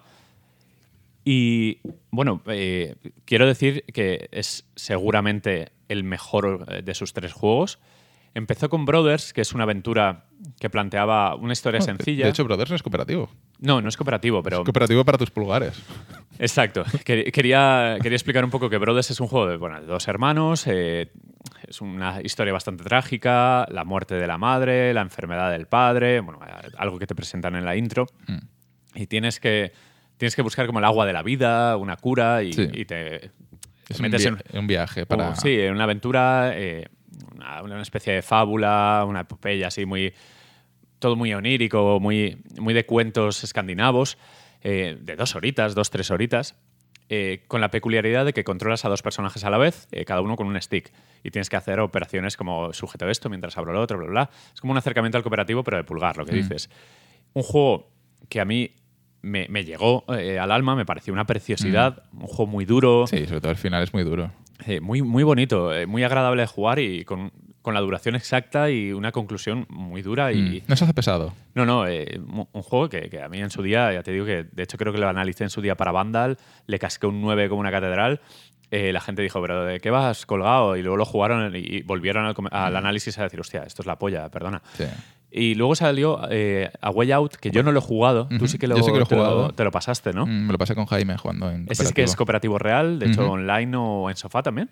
Supongo que en ambas. Sí, Supongo que porque en tiene ambas. pantalla partida. Mm. Que, eh, bueno, por lo que vi, es una historia de. También son dos hermanos o dos amigos que tienen que escapar de una cárcel. Sí, no sé, si- creo que son amigos, porque son, creo que son conocidos en la cárcel. Y se conocen en la cárcel y tienen que escapar. Y es un poco Prison Break. Sí, y que ahí empezaron a, a profundizar en cuanto a mecánicas curiosas, ¿no? De, pues yo vigilo mientras tú haces esto, Sí, no sé qué. Sobre todo es porque es un cooperativo asimétrico. Normalmente los cooperativos estamos acostumbrados a un cooperativo, yo qué sé, tipo Mario o Diablo, con lo que hablábamos. Sí, sí, todos que- estamos todos haciendo lo mismo a la vez. Pero aquí Y aquí la asimétrico. Cada uno tiene a veces parte de una misión, parte de otra. Estás, incluso estás en ubicaciones diferentes y tienes que hacer un plan coordinado. Y, Sí. y esa es la esa era la gracia y la magia que tenía que la, Way Out. Un poco alargado, a veces la ejecución no era la mejor, pero bueno, el concepto creo que fue bastante revolucionario y, y importante. Creo que que marcó, pues posiblemente, yo no he jugado al It Takes Two, pero marcó la- la- las bases de It Takes Two. Sí, eh, siempre se le ha criticado a, a los juegos de Joseph Fares que quizás no profundizan mucho en la jugabilidad y se centran como en la narrativa. Al final sí que tiene un, un gran apoyo porque tiene un deje evidente del cine. Joseph. Fares, al fin y al cabo, es director de cine. No he visto nada de su, de su obra, pero eh, sí que plasma, digamos, esa narrativa o ese estilo más cinéfilo en, al menos sus dos Pero últimos tampoco es juegos. algo negativo. No, como- no, es, es- es simplemente diferente. Es otro Sí. acercamiento al videojuego diferente y son juegos que han marcado, han tenido como una influencia en la industria porque al final se alejaban de lo normal y, y lo han hecho bien, lo han hecho con muy buen gusto. Pues creo que la culminación ha sido el It Take Two, que básicamente vuelve a ser un cooperativo, pero eh, por primera vez creo que la jugabilidad puede a la narrativa, que sí que es cierto que, que es un juego con un control muy agradable y pese a que en todos sus minijuegos, que ahora desarrollaré un poco de qué va, no profundiza excesivamente, o sea, toca el shooter, el juego de lucha, las plataformas, la habilidad, el diablo, porque hay una fase que es Sí, diablo. sí, sí, sí. Son muy lights, pero no son lights para mal de esto es un, un paseo y está puesto por poner, sino que es interesante porque sí que está diseñado con muy buen gusto. Eh, y Take Two ahora cuenta. Ahora, o sea, es que parece que es que tocan como temas muy cotidianos, ¿no? La amistad, el, Mm. o sea, el- el amor por la familia, por los hermanos y tal. Pues aquí plantean la historia de un matrimonio, un matrimonio común, eh, Mm. marido y mujer, con una hija, en principio solo una hija, y eh, ese matrimonio está pasando por problemas en su relación, están eh, muy cerca de divorciarse, no pueden ocultarlo eh, y la niña se va dando cuenta de eso, es una niña pequeña de unos 6, 8 años, y eh, la niña, metida un poco en su mundo de fantasía, eh, pues eh, un día decide eh, desempolvar un libro que ha encontrado no sé dónde, Mm. es como un libro de, de hechizos, algo así, Sí. un libro mágico. Sí, he visto la intro, he visto Hmm. la intro. Y pide, eh, busca un hechizo en el libro y, que tenga que ver un poco con, con el curar relaciones amorosas. eh, pide, por favor, que sus padres se vuelvan a llevar bien porque ella cree que es la culpable de que se lleven mal. Sí. Un poco por Sí, cómo- que es un poco una historia que pasa, ¿no? A menudo. Sí, que- es una historia cotidiana, un poco de película de Antena 3, pero sí que pasan estas cosas, los divorcios, que, Sí, eh, que no se llevan muy allá y el hijo absorbe, culpable, sí, sí. absorbe toda esa rabia contenida. Y resulta que con las lágrimas de esa niña, el libro cobra vida Y lo que hace es transformar a los padres en dos muñecos. Al padre, a Cody, lo transforma en un muñeco de arcilla y a la madre May la transforma en un, en un muñeco articulado de madera, Mm. una especie de Pinocho. Y eh, ese libro, eh, el doctor Hakim, que además está interpretado de manera muy divertida por un, un hispano, alguien que, que domina, domina el español, que habla un poco rollo Antonio Banderas, tiene Vale. el bigotillo típico de, de galán mexicano, ¿no? vale. Pues eh, los pone a prueba. Los pone a prueba para recuperar el amor de su hija, para volver a ser humanos, en una serie de escenarios y de actos que vienen a ser como un cariño encogido a los niños eh, en versión jugable, como Grounded, este Sí. último juego de Obsidian. Y lo hace a través de unas 10-15 horas de duración, no es un juego corto, es lo que me ha sorprendido. Y empieza a disparar un torrente de ideas, una, una fluidez en el desarrollo, porque tienes, bueno, empiezas con las típicas eh, fases de plataformas, el yo te sujeto esta palanca para que eh, puedas cruzar el puente, pero luego va mutando en shooters, en juegos de habilidad, en tipo Diablo, de lucha, minijuegos competitivos que encuentras cuando suena una pandereta, significa que cerca hay un minijuego. Ah, vale. Minijuegos que pueden ser desde jugar una partida al ajedrez, jugar un- eh, una especie de luchadores americanos, esto que gladiadores americanos que estaban también en Antena 3. Se, se vuelve un festival de minijuegos súper bien enlazados, siempre con una narrativa que no molesta porque está muy bien integrada. No hay ni exceso de chascarrillo ni exceso de drama. Y culmina, obviamente, en una historia de amor muy bonita que nos ha puesto los pelos de punta. Pero claro, es un juego muy destinado a jugar en pareja. Ya. Ya sea. A ver, si, si es una pareja de hombre-mujer, es mucho más adecuado, entiendo, porque te identificas Te más con, más. con el sexo de los personajes. Pero entiendo que aquí pueden jugar dos amigos, dos hermanos, eh, una pareja gay, una pareja lesbiana, lo que sea, pero que está muy pensado para jugar en pareja. También se puede jugar online, Ajá. pero es muy importante el, Ya, que, que le, da, le, da, le añade un- una capa más, ¿no? Sí, esa capa de. Realmente eh, trata un tema de, de- de un posible divorcio, de cómo se unen a través de la colaboración. Hmm. Es, está muy pensado para que una pareja, incluso de, de gente poco experimentada en los videojuegos, de cómo pasan todas esas fases de al principio me cuesta, porque a lo mejor no estoy acostumbrado a la cámara, porque sí que es un juego, son plataformas 3D. Juega mucho con la- el segundo stick con la cámara. Claro. El poco a poco me voy acostumbrando, eh, me enfado, me desenfado, llega un momento muy bonito donde cualquiera que no haya jugado a videojuegos puede disfrutar. Todo eso está muy pensado para que subas la montaña hasta llegar a la cima a la vez que los personajes. Y a nosotros nos ha dejado un sabor de boca exquisito. O sea, la verdad es que tengo ganas de jugarlo ahora que estás, estás vendiéndomelo. El otro día, cuando ya me lo dijiste, ya. De hecho, se lo dije a Sara y fui a mirar mandos. Están agotados. Están agotados los mandos. no te preocupes que si quieres te puedes llevar uno hoy y, y lo probáis, que no hay problema, que lo tenemos ya lo tenemos pasado. El juego nos ha durado más o menos 10-12 horas. Eh, no hemos sufrido, no es un juego difícil, porque no penaliza morir, hay- checkpoints cada 2x3, además no es ni siquiera un juego violento ni nada, simplemente cuando te matan eh, se convierte en papel el personaje y vuelves a aparecer eh, a, a- a la nada. Y es muy de aguanta vivo hasta que yo vuelva a aparecer porque tiene una, un- una mecánica de resucitar, de apretar muchas veces un botón. Y sale una barra, la rellenas y vuelves al combate. Pero claro, el hecho de tener que interpretar puzzles bastante sencillitos, pero con mecánicas tan satisfactorias como que eh, lo típico que ves algo en lo alto que dices, ¿cómo puedo llegar ahí? Y que puedas ser capaz, sin tener experiencia en videojuegos, de leer esa manera de llegar ahí, Mm. está increíble. El juego es precioso. A nivel técnico está muy bien. A nivel sonoro, pese a no tener casi música, llega un momento en el que juegas incluso una fase musical. Donde te meten, obviamente, todas las mecánicas que se han visto en juegos de, de música, desde Dance Dance Revolution, Beatmania. eh, tienes incluso homenajes a Mario Kart, homenajes a Terminator. Hay un montón de, de guiños a cine. A mí me ha parecido una joya espectacular. Me ha parecido un juego de 10. Mm. Ahora mismo lo pondría al top 1 del año, ahí, ahí con Loop Hero. Al final hemos acabado con una sensación de que nos hemos tragado incluso los créditos enteros de, ostras, Qué guay, joder, me experiencia, la has vendido, qué ¿eh? experiencia más buena.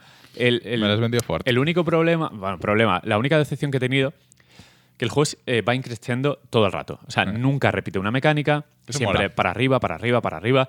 Siempre eh, hay una fase que dices, a lo mejor me ha parecido más flojita, pero de repente tiene una subfase donde dices, hostia, qué genios son. ¿Cómo han hecho esto también?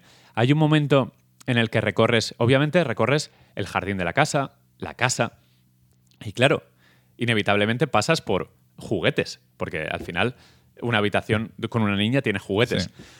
Pues todo el mundo de los juguetes, hay un momento en el que tienes que hacer pruebas con matemáticas sencillas, eh, pruebas de, de elegir a qué sonido corresponde este animal. Eh, Es, es tan, tan divertido porque eh, además estás eh, constantemente subido en raíles. Es muy rápido, es una especie de, de Sonic con eh, de, de reflejos, de Sonic más, más decisiones. Mm. Y ha, ha- ha habido momentos de, de- de ataques de risa, de reírnos, pero a lo loco, con, con cosas como no puede, ser, no puede ser cierto que hayan pensado en esto. Está muy, muy bien diseñado, diseñado con muchísimo cariño. Y lo único, el punto negativo, muy entre comillas, que le pongo, es que como no para de crecer en intensidad, en... eh, Al final, los sentimientos a flor de piel, porque llega un momento que sabes que se van a querer otra vez Claro. que quizás el final ha sido corriente. Ha sido como, me esperaba una vuelta de tuerca, algo, pero ha sido como, Vale. ah, vale, eh, tiene sentido que termine así, pero quería, quería algo más. De todas maneras, el viaje ha sido increíble y ya te digo que me parece uno de los juegos del año, sino el juego del año de momento. Yo la verdad es que todo el mundo que, que he leído que hablando de este juego lo, lo ha puesto como por las nubes. Así que es verdad que una opinión similar a la tuya, que es un, un juegazo y que, que hay que jugarlo. O sea que yo al principio le reconozco que no me llamaba la atención, eh, pero, pero sí, ahora, ahora lo quiero jugar. Sí, sí, no, eh, lo debes jugar, lo debes jugar. sí, sí. Y yo creo que Sara, eh, a ver, le costará quizás, como le cuesta a todos los que no están acostumbrados a videojuegos, a manejar el segundo stick, Mm. Porque es como partir el cerebro, eh, es algo raro, ¿no? La Mm, cámara. La cámara. Pero Ana, por ejemplo. ella, ella sí que juega a los Mario sí, y eso. Sí, sí Ana también los juega a los. Mario y tal, pero sí, sí que es cierto que hay fases que piden quizás demasiado control de la cámara y que ahí puede haber un momento de frustración. A ver, no pasa nada, te puedes intercambiar el mando. Normalmente el que tiene la mecánica más complicada, el otro tiene una cosa un poco más pasiva. Y ha, ha habido momentos de, va, eh, terminamos esto para no quedarnos aquí enganchados y divorciarnos de verdad y, y- y seguimos.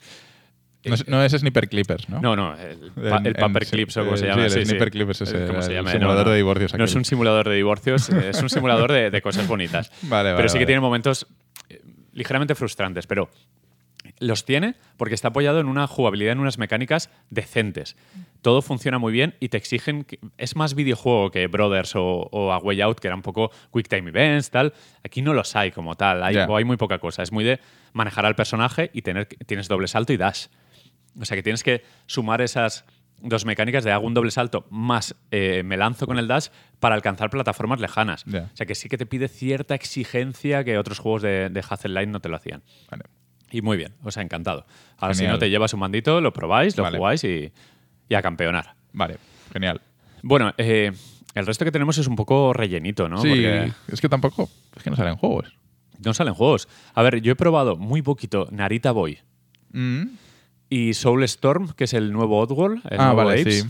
¿Estaba en el Plus? Está ¿Puede en ser? el Plus, está en el Vale. Plus. El Apes me ha dado un poco de bajona porque lo jugué al minuto de acabar el It Take Two y así como, eh, no, le voy a dedicar tiempo porque sí que cierto que tiene buena pinta. Este es. No es un remake. No es. No es es nueva remake. historia, vale. El remake fue el New Antasti, el, Vale, el- vale, que estaba muy bien. Por Mm. cierto, que el original es una obra maestra y el remake está muy bien, muy respetuoso. Este, el control es diferente, lo he visto más plataformero, más de acción. Pero sigue siendo dos y medio, 2D, ¿no? sí, dos y medio. Y el Narita Boy, lo que he jugado de momento me- se me está haciendo pesado. Sí. Como demasiado bonito y poca chicha. Pero claro, tengo que seguir, ¿eh? Tampoco. Ya, yo en Arita Boy, como venía en el, venía en el Pass, Sí, eh, lo Pass. descargué, pero reconozco que estuve 10 minutos con él abierto, ¿eh? porque empezaron a soltarme un montón de chapa de Sí, texto sí. y en ese momento no me apetecía Tal y cual. le pegué al TF4 y no, no he vuelto a abrirlo. Me ha pasado- Me sabe mal.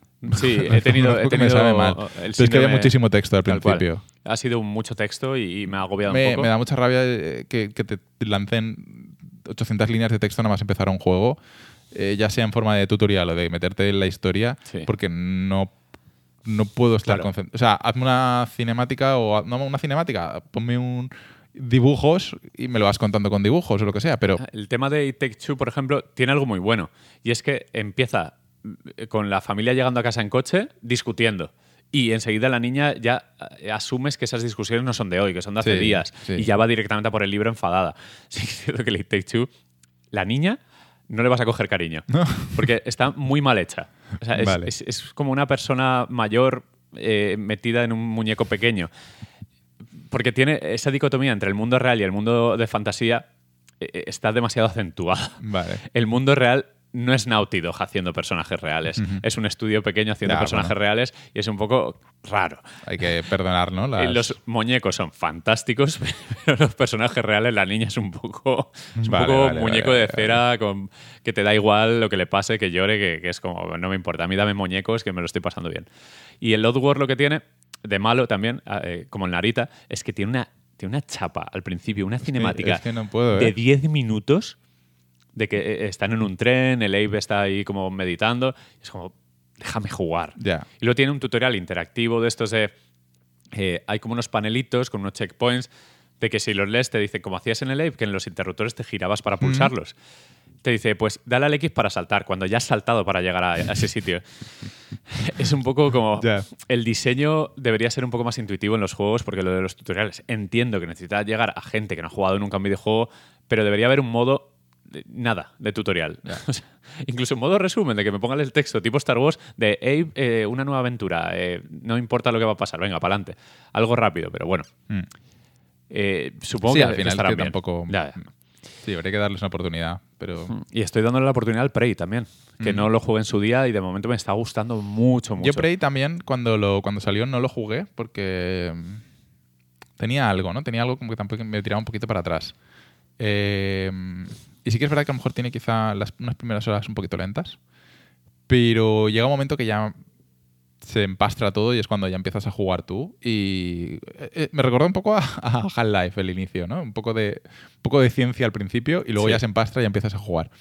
Y, y me gustó muchísimo, ¿eh? Me gustó muchísimo. Tiene, tiene un puntillo extra de terror que no tiene... mm, Exacto. Sin, sí. ser- sin llegar a dar miedo, eh, un puntillo extra de terror sobre Dishonored, Sí. muy similar en, en, en habilidades y todo eso. Y con un. Pues al final es ciencia ficción, entonces mola, mola bastante todo el tema de ir por la nave, ir visitando las diferentes salas de la nave y tal. A mí me gustó mucho al final, ¿eh? Me lo- lo Yo tengo, tengo ganas de, de seguir. Lo Lo que acabé pasa es que no sé cuándo me caduca el Game Pass. El problema que he tenido con este Game Pass es que metí un euro para jugar al Cyber Shadow. Eh, me gustó mucho el Cyber Shadow, pero luego, ahondando en el catálogo, no he visto nada que me llame la atención. Mm. Y mi problema con Game Pass es que he jugado a casi todo lo, lo que ya hay. Y claro, los juegos interesantes que han salido han salido al final de mi suscripción trimestral. Y es como, no me apetece. Claro, porque han puesto todos los DLCs Claro, ahora, claro. ah, no me apetece ahora pagar por jugar a Prey eh, la suscripción a Game Pass, prefiero quedármelo para mí para siempre pagándolo en... Igual te puede renovar por un euro cuando se acabe. ¿Tú crees? Eh, espero, espero. Porque pasa. hubo una oferta del Ultimate, un Sí, euro, tres, meses. que fue como, Sí, esto sí, esto sí. qué Yo locura también- es Yo también la pillé. Yo también la pillé y no la he usado. O sea, más para descargar el Narita Boy. y Sí. y, y TF4. bajé también el... Uno que ha salido nuevo, que es un poco noir, así muy raro, de una estética súper chula, que es un juego... no, es que no, No sé caigo. cómo se llama. Es- no, tengo, que- tengo que verlo, porque leí que era un juego muy especialito, que quizás era demasiado Walking Simulator, y leí reviews de gente que sé que es una flipada, decir que era la hostia, y gente que, que me gusta cómo analiza, diciendo que es una puta mierda, o sea que a lo mejor ni lo abro. Ya. Así que no, no sé cómo se llama, no me acuerdo. Eh, Pero bueno, No, no lo- caigo en qué juego dices. es uno también que salió en el Pass eh, a la vez que salió el Sí. juego. Salió junto con el Narita Boy, pero no sé, Mm. veremos. Y, a ver, yo, yo he apuntado aquí Pug y su, Hombre, es y que su puntito hemos, hemos dulce. ¿eh? Hemos vuelto, hemos vuelto. Además, hemos vuelto ganando, ¿eh? Sí. Bueno, tienes también lo del Persona 5. Sí. Pero bueno, A ver, es que Persona 5... pff, eh, ¿cuánto- ¿cuántas horas llevas ya? Llevo como 50 horas o algo así. Y Madre creo que estoy a mitad de juego. Vale, no, no, Juan, eh, Pero es dura, que- dura una barbaridad. El Persona 5 tiene una cosa que es que no es que digas, no es que lo estoy alargando porque estoy haciendo secundarias. No, el Persona 5 dura lo que dura. Para todo Dios bendito, lo mismo porque es un calendario y todos los días tienes que jugar eh, mañana, tarde y noche, mañana, tarde y noche, mañana, tarde y noche. Mañana vas al instituto, tarde puedes hacer algo con tu tiempo libre y noche puedes hacer otra cosa con tu tiempo libre. Y al siguiente otro día, otra vez, tar- mañana, tarde y noche. O ¿Y sea, los fines de semana? eh, el sábado van al instituto porque en Japón parece ser que van al instituto los sábados. Joder. Y el domingo tienes eh, día y noche. O sea, puedes hacer una cosa Vale, por el día y una cosa por la noche. ¿Y los festivos? Entonces, también día y noche. ¿Hay festivos? Hay festivos. Qué De hecho, bueno. ahora eh, eh, justo eh, lo he dejado de que termine las vacaciones de verano, que es solo el mes de agosto. Vale, vale. He tenido 30 días ahí de hacer lo que yo quisiera, no tenía que ir al instituto. Eh, pero entonces, o sea, la duración del juego no es como uno, un mundo abierto que puedes ir a pincho para la misión principal y tal. No, aquí todo el mundo va a durar lo mismo la partida. Más que te puedas entretener un poquillo más o menos, pero. Yo he leído que sobre las 70 horas hay un cap muy jodido de que tienes que repetir mucho una cosa. Que hay mucha gente lo ha Ah. dejado. No sé si te habrá pasado. A mí me han dicho, porque yo llevo cuatro palacios, y ya mucha gente me ha advertido que el quinto palacio, el jefe final del quinto palacio es muy difícil. Buah. Muy, muy difícil. ¿Y se puede farmear? Sí, se puede farmear, se puede farmear. Uf. Hay un sitio que son los mementos que puedes ir ahí. Que a lo mejor ahí lo dejas en el juego. A ver, lo de, o sea, yo empecé, lo dejé y ahora lo he vuelto a retomar y me está gustando. Tiene, tiene su- sus cosas, pero me está gustando. Reconozco que me está gustando y, y cuando puedo le doy un ratillo, luego ya me. Llevas 50 horas, ¿eh? Yo, joder, tío, 50 horas. Yo he pensado, eh, me quedará poco. Y me dijeron, no, creo que son 8 palacios y llevas 4. Y yo, ah, pues, Otras 50. pues nada. Más el, más el Más el- ese. sí, sí, sí. 60 más, madre mía. Pero me está gustando, ¿eh? me mola, me mola, me mola. Los personajes, eh, de momento no he conseguido tener una relación con nadie. Es mi, es mi único objetivo, es ligar con, al- con alguien. Estoy intentando meter todas las fichas que puedo, pero de momento no... claro, es que una cosa que me, que me agobia del juego eh, ya no es la duración en sí, es eh, porque tú tienes un montón de confidentes que se llaman en el juego. Son las personas con las que tienes relación. Sí. Y conforme más nivel tengas con estas personas, vas ganando extras de habilidades con cada una de ellas. ¿no? Ujú. Porque Algunos, además, tienen como roles muy específicos y, y- y ganas mm, habilidades en su, en su línea. Y, y también de ahí, digamos que puedas hacer, eh, llegar, tener un romance con alguna de esas personas. Eh, y entonces, siempre que tienes un rato libre, tú puedes hacer cosas por tu cuenta, cosas que tú quieras hacer. Pues, por ejemplo, puedes. eh, cuando consigues armaduras en, en los palacios, están como ennegrecidas, que llaman. Entonces, tienes que hacer la, la- la colada para desennegrecerlas y ya te las puedes poner. Y pueden ser equip- equipos, objetos muy buenos sí, y sí. tal y cual. Entonces, necesitas tiempo para hacer la colada. Pero a la vez, en cada tiempo, en cada rato libre que tienes, eh, el móvil es muy, muy, muy importante en Persona 5. El móvil es muy importante. Madre mía, me está Están todo el día hablándote por el móvil. Y entonces, a ver, tienes. Llega la tarde, a la- después de clase, que se llama el turno. Y puedes hacer. Puedes gastar tiempo en algo. Y abres el móvil y tienes como cuatro o cinco mensajes de confidentes, de tus amigos o de personas con las que tienes relación, para subir relación con ellos. Pero solo puedes elegir a uno, porque Me estoy mareando. porque es- digamos que cada acción consume tiempo. Entonces tienes la acción Sí, de la tarde, la consumes con esa persona, y luego la acción de la noche, pues otra vez tienes como cuatro o cinco mensajes de gente que te dice, oye, quedamos. Entonces tienes que elegir muy bien con quién quedas porque vas a rechazar a otros tantos. Y tienes que subir la relación con todos, porque al final es bueno tener con todos relación para, para ir adquiriendo nuevas habilidades. Entonces es muy estresante el tener cuatro mensajes, solo poder elegir a uno porque dices, que quiero subir relación contigo, pero también quiero subir relación contigo y sobre todo contigo, porque Buah. te estoy metiendo fichas. Madre mía. Joder. Eh, entonces me estresa mucho la vida social del personaje. O sea, no para, no para, no, no para quieto, no tiene un solo momento para sí. Qué agobio de juego. ¿no? A veces estás durmiendo Sí. y te suena el móvil por la noche a las 3 de la madrugada. Sí. Te suena y te dice uno, oye, que mañana quedamos. Tío, estoy durmiendo, déjame en paz. Y además en Japón son muy, no son muy de quedar muy a largo plazo, aunque tengan tiempo libre eh, al día siguiente, que son muy así de. Sí, "Quedo hay, contigo hay planes en plan. Dentro de mes y medio. es un poco. Como, ¿cómo el, jueves vamos a. y el Pero si el jueves a lo mejor he muerto. Y, y tiene, tiene un toque eh, cringe, ¿no? Típico Ya, ya, ya, japonés, ya. ¿no? Bueno, me lo imaginaba, me lo imaginaba. Hay, eh, hay unas, la última de esta que me ha dado mucha vergüenza, eh, porque se acaban las vacaciones de verano y todos los colegas quedan para ir a la playa un día. y ahora mismo creo que son tres tíos y tres tías y el Sí. gato, que el gato siempre está ahí. Eh, y claro, salen las tías en bikini. Además, porque hay, partes que están hechas con el motor del juego y hay partes que son animación Sí. eh, de dibujo. Sí, anime. eh, de anime.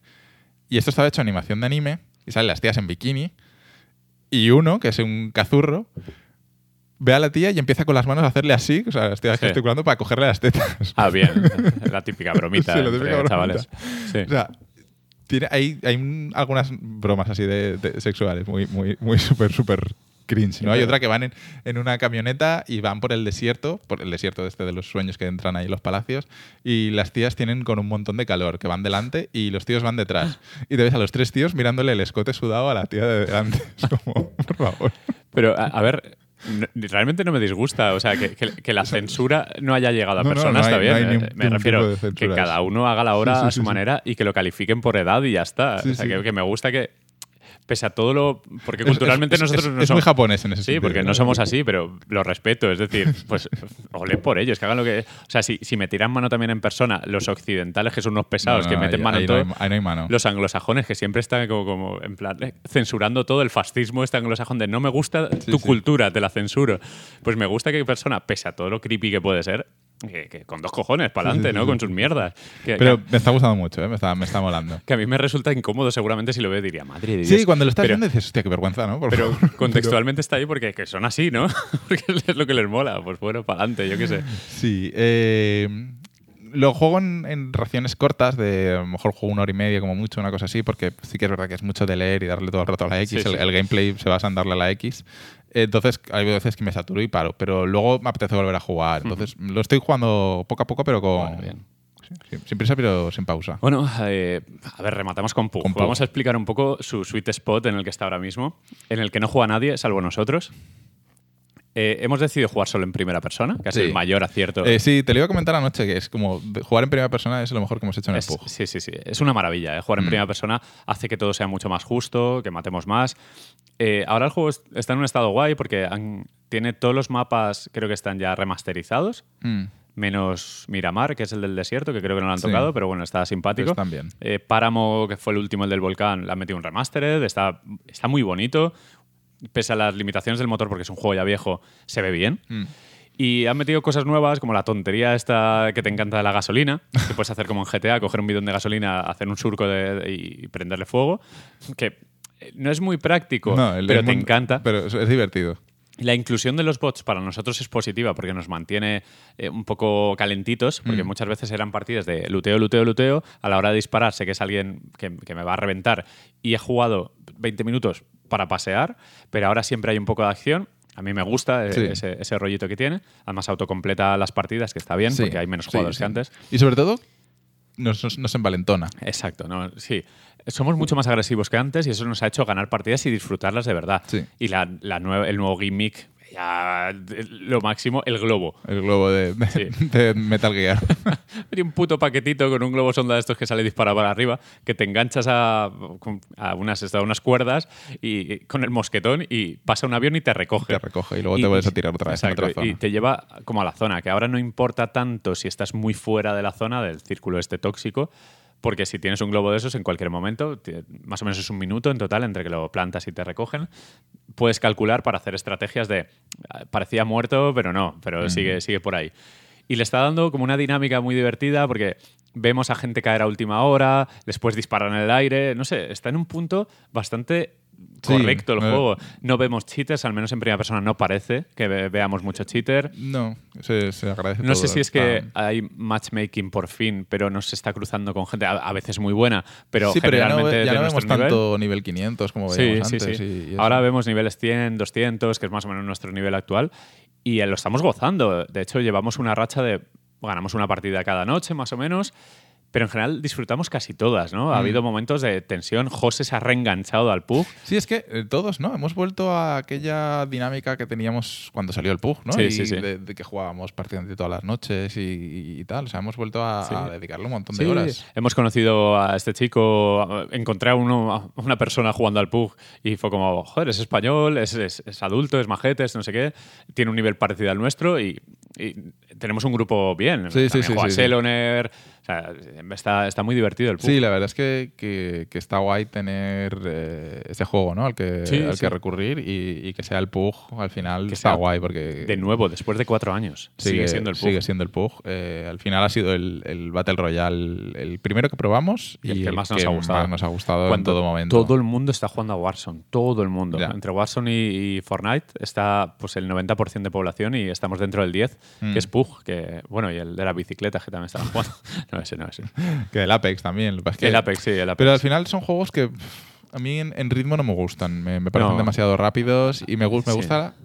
Me gusta mucho el pacing del, del, del, del PUG. Es, tienes tu- tus fases de mucha tensión y mucho tal, pero también tienes tus fases de, de relax, vamos a encontrar esto. y tiene una cosa muy allá, buena, que no tiene- Warzone tiene un problema y es que eh, tarda mucho en entrar en una partida. Mm. Todo el proceso desde que te matan, como está lo del gulag y tal, que sí que te da oportunidades casi limitadas, porque creo que ahora el gulag es ilimitado. ¿Ah, o sea sí? que si te matan, tienes otra oportunidad y puedes salir otra vez. Que creo Vale, que lo han, vale. lo han estirado más para que no sea tan frustrante volver a, a- a empezar en un lobby. Pero es, es muy lento todo ese proceso. Sin embargo, en Pug nos parece hasta agradable. El minuto que tarda en entrar. Sí, es el momento que aprovechas, voy un momento Sí. al baño, bebo agua, no sé qué. Sí, han metido muy, unas stats muy completas, puedes analizar un poco la partida anterior. No sé, está. Pese a ser un juego igual de rudo que siempre es áspero como, como la Mm. lengua de un gato, eh, Pero a mí el, le hemos cogido mucho el tranquillo. el, el, el feel de las armas para mí es el mejor. Es increíble, no, hay sí. otro, no hay otro Ahora que nos estamos acostumbrando gracias a que os he insistido la Beryl y al Mini que os insistí Mm. también. José no sé si escuchará esto. Pero estamos gozándolo, Sí. estamos, estamos siendo más, más atrevidos, más matones. Enseguida Sí. eh, escuchamos un ruido, vamos a ver a, la jarana que se ha montado ahí. Y al final es lo que da resultados, ¿no? La- Sí. Cuando alguien agresivo va por ti, como que te intimida un Sí, poco y ya vas un poco retraído. Sí, me escondo en una como- esquinita, pero ahora no, ahora asomamos el, morro y que sea lo que Dios quiera. Y muy contento, tengo esperanzas en que Pug 2 no pervierta demasiado la base, porque creo que es lo que les ha funcionado. La gente que juega al Pug es porque le gusta el rollo arma, Operation Flashpoint. Z, tal, Mm. que siga igual, pero que implementen esas cositas que han intentado, lo del globo, eh, el tema de los NPCs para robarles loot, los bots, que no están mal, Mm. porque por ejemplo Pug Mobile creo que, no, Pug Lite creo que lo, lo retiran, porque Ah, ¿sí? supongo que la, la gran base de usuarios ya está en el Pug eh, normal, Sí. más el mobile, que es un éxito absoluto. Sí, el mobile. Espero que el Pug 2 siga más o menos esta senda, pero que lo potencien en cuanto a un motor nuevo, mm, un sistema anti-cheat más optimizado para ordenadores modernos y antiguos. A ver qué tal, pero Sí. nosotros seguiremos, ¿no? Sí, O sí, sea, sí, sí, sí. Que estaba pensando, ¿no había un mapa que hemos jugado y ya no está? Sí, está- Que era como dos de que no están. fábricas o algo el así. Caraquín, este, ¿cómo se llama? Que es Ah, el, desierto pero chiquitín. No, y el otro, eh, ah, no me acuerdo, el que era de noche con helicópteros, con el camión este que te Sí, disparaba y que tal. había como NPCs también, sí, ¿no? ese. Ese, no me acuerdo cómo se llama. No, Caraquín es el del desierto que Sí. íbamos al Bashir, ese, al pueblo. Hay dos que han quitado en, Mm. la, en la rotación. Vale, vale, vale. que supongo que los están remaqueando Sí, o, o lo van sé. puliendo, sí. No, pero me parece bien. O sea, la, la hoja de ruta de Pug era hiperdifusa, prometían el oro y el moro y al final se fue todo a- Mm. al traste. Pero ahora sí que tiene Sí, no, una estabilidad bien. Está guay el hecho de que tenga, al final con la tontería tiene un montón de mapas y van rotando y tal. O sea, el, el cada- es que cada mapa te cambia la partida radicalmente. Y, ¿Y te has dado cuenta que ya no nos disgusta ninguno? Que No, antes era como, "Oh, todo pereza, bien, sí. pero ahora Vikendi, que antes era como un mapa maldito para Weekend me nosotros. gusta mucho. sí, o sea, que ahora al final no- todos los mapas tienen su, su encanto y, y, y dependiendo del clima que te toque, la iluminación son muy chulos algunos. Sí, ¿sabes? Que está- Páramo jugado en la El atardecer en el atardecer ayer. fue muy bonito y no, no se veía nada, pero tenía Mm. gracia. No sé, muy bien y, y orgulloso Sí, de, sí, sí, sí, sí. ¿no? Y además, de hecho, ayer estábamos hablando por el grupo de esta noche, pues, no Sí. sé qué, no sé cuántos, y José, que no estaba este fin de semana, dijo, ah, pues yo quiero, mañana por la noche jugamos, no sé qué. O sea, Sí, que hoy- estamos todos... Hoy eh, jugaremos con José que tiene, tiene mono. Sí. Y, y, y Viajo se disfrutó en el otro día. Sí, es que eh, es eso, el, hemos, lo hemos retomado con ganas y, y estamos, eh, Sí, estamos ilusionados. Que José últimamente se salía porque se aburría un poco, pero como hemos Mm. cambiado un poco el chip de, de ser un poco más locos y como llevamos la tontería encima mientras hablamos, es que yo creo que la clave es el, el pacing, el momento chill Sí. que tiene Pug antes de meterte eh, eh, en la boca del lobo. Exacto. Esos 10-15 minutos de un bot, Sí. una squad ejemplo, un poco empanada. En, en Warzone no hay ese pacing. No hay chill, no hay chill. En, en Warzone desde el minuto uno te están disparando y es que estás cayendo en el paracaídas porque te acabas de tirar el avión Sí. y ya te están disparando porque te están disparando. Ah, y Y- el ritmo es mucho más alto y, y tienes el dash, el no sé qué, este vas despacito. No nos hemos tumbado desde hace tiempo, pero te puedes tumbar. No corre el personaje casi nada. Los vehículos son muy divertidos. El diseño de sonido es muchísimo mejor Sí. que el de Warzone, Vale. años luz. Enseguida El sabes. Es una- es en- una- en Pugs una enseguida desgracia. hay gente, no sé qué, te están Sí, disparando. sé sabes en qué piso está, en qué superficie está pisando. Sabes mejor. exactamente de dónde vienen los tiros. En- vienen de Sí. 300, vienen de 150. Sí, no sé sí, qué. sí. El sistema de pingueo ha mejorado, está, Mm. está muy bien.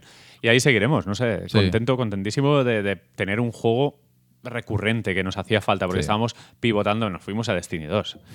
Duramos poco, ¿eh? Duramos, Duramos poco, poco, pero que, que- que- que- Duramos poco. estamos locos o qué. El siguiente Outriders, que por lo menos es. Sí, Outriders yo creo Outriders que- por lo menos 6 horas nos da. Sí, sí. A 10 euros la hora. Va a ser un Remnant, yo creo. sí. A 10 euros la hora. El Remnant estuvo bien. Estuvo bien. Estuvo bien. Pues lo pillamos, pillamos el Season Pass y todo, ¿no? Hostia, sí, sí, sí, sí. En fin. y del, del Destiny lo tenemos. Que cuando Tam- venga la. Witch- el Witch Project, ese, como se llama la expansión. Pues en fin, eh, hasta aquí ha llegado el programa 101. Sí. Eh, nada, eh, al final horita y media más o menos. Bien. Y a ver si convencemos a José un día para que se venga a hablar. No sé, cuando nos juntemos en Diablo sí que haremos tal, pero bueno, para eso queda Hombre, mucho. pero eso queda Pero mucho. antes, antes Pero de todas formas, no hemos comentado que. mm, Mira, el día 23, creo que sale. Espera, lo tengo aquí apuntado. El 30 sale Returnal. Sí, el día. Joder, ¿a qué me sale esto de la ubicación aquí? Em, el de 23, exactamente, sale Nier Replicant, el que estábamos hablando antes, que es el, Ese- es el remake, pero que no es 1-1. Ese sino que es un hacemos, una pachas, ¿no? Sí, ese podemos hacerlo. Podemos Es hacerlo en a- consola, ¿verdad? pacha en En consola, consola es- sí. es más Eh, creo que también sale en PC. eh, pero bueno, eso. Eh, Nier Replicant. Yo tengo ganas, ¿no? Porque yo. Sí. El automata me gustó Pues mucho. mira, lo podemos juntar con, Re- mm. con Returnal. Y Returnal sale una semana después. Ya, O sea, viernes Returnal- 23, Replicant. Viernes 30, eh, Returnal. Eh, que Returnal. eh, no sé cómo va a ir en ventas, porque lo que habíamos comentado alguna Ya, vez, es un poquito 80 caro y tal y cual, pero bueno, vamos a jugarlo. Eh, al final. Yo le tengo unas ganas locas, ¿eh? Es que al final es eso, ¿no? O sea, nos quejamos de que no hay juegos y ahora Sony te presenta aquí una IP, un exclusivo, una IP nueva con un exclusivo, con un estudio sí, que siempre ha hecho un sí. juego, a lo mejor juegos más pequeños, pero este Sí, tiene es- pinta de que va a ser un juego grande, que estoy seguro que va a dar muchísimas horas de juego. Ah, seguro. Entonces Estos tíos toma- no fallan, tienen hay- mucha experiencia. Entiendo que, que al ser una nueva IP y que para mucha gente Housemark no es nada, pues a lo mejor esos 80 euros, que bueno, es el precio PVP de los juegos de Sony, a partir de ahora va a ser ese, pican. Pero bueno, al final es como si fuese, yo qué sé, el Horizon, ¿no? Ya. También, o algo así. ¿no? Al final lo que vamos a hacer es un Eneva para reducir los 80 a 60 euros y te- a pachas. te Es que no un se puede hacer otra cosa. Sí. Y luego al otro viernes, o sea, tres Más viernes seguidos, cosas. Resident Evil 8. ¿Qué dices ya? ¡Guau! Ese sí que le tengo ganas. O sea, es viernes, viernes, viernes. Tres programas. Viernes, viernes, viernes, juego, Ah, juego, pode- juego. Podemos hacer tres pequeños programas, Sí, un poco sí, sí, comentando sí, sí. noticias y el juego de la semana y estaría genial. Mm. Así, O así sea, que tenemos, cogemos el ritmo. Me parece que empieza a coger un poquito de forma Sí, esto. ya ya. era hora, ya era hora. Lo que pasa es que después de mayo hasta después del verano, GG, ¿no? Sí, porque estaba Deathloop por ahí en medio, pero ya sí, no pero está. septiembre. Es porque se iba a mayo Deathloop. Sí. Sí, y luego tengo algo más apuntado. Sale eh, el siguiente viernes. Oh, sale el Mass Effect. eh, Ah, el Trilogy, el Anthology este. Sí. Sí. Y también sale Subnáutico, por lo visto. Subnautica, la- el nuevo. Sí. pues ese eh, Mm. que ahora era glacial o algo Sí, así, es sí. Frozen. Frozen. Below, no, Below. Zero se llama. Ah, Below Zero. Y luego el, el 11 de junio, el nuevo Ratchet. Pues mira, tenemos. O sea que tenemos. Hay, hay Sí. ya. Hay cuatro o cinco juegos que hay que darles. Bueno, pues eso son buenas noticias para nosotros y para el podcast. Sí. Pues nada, chiquets, nosotros nos vamos a comer y, y a capturar Pokémon, que estamos grabando en el Community Day de Snivy. para los fans de Pokémon. Hay que buscar Shinies. A la lagartija esa rara. Pues nada, chavales, un placer como siempre. Nos escuchamos. Hasta luego.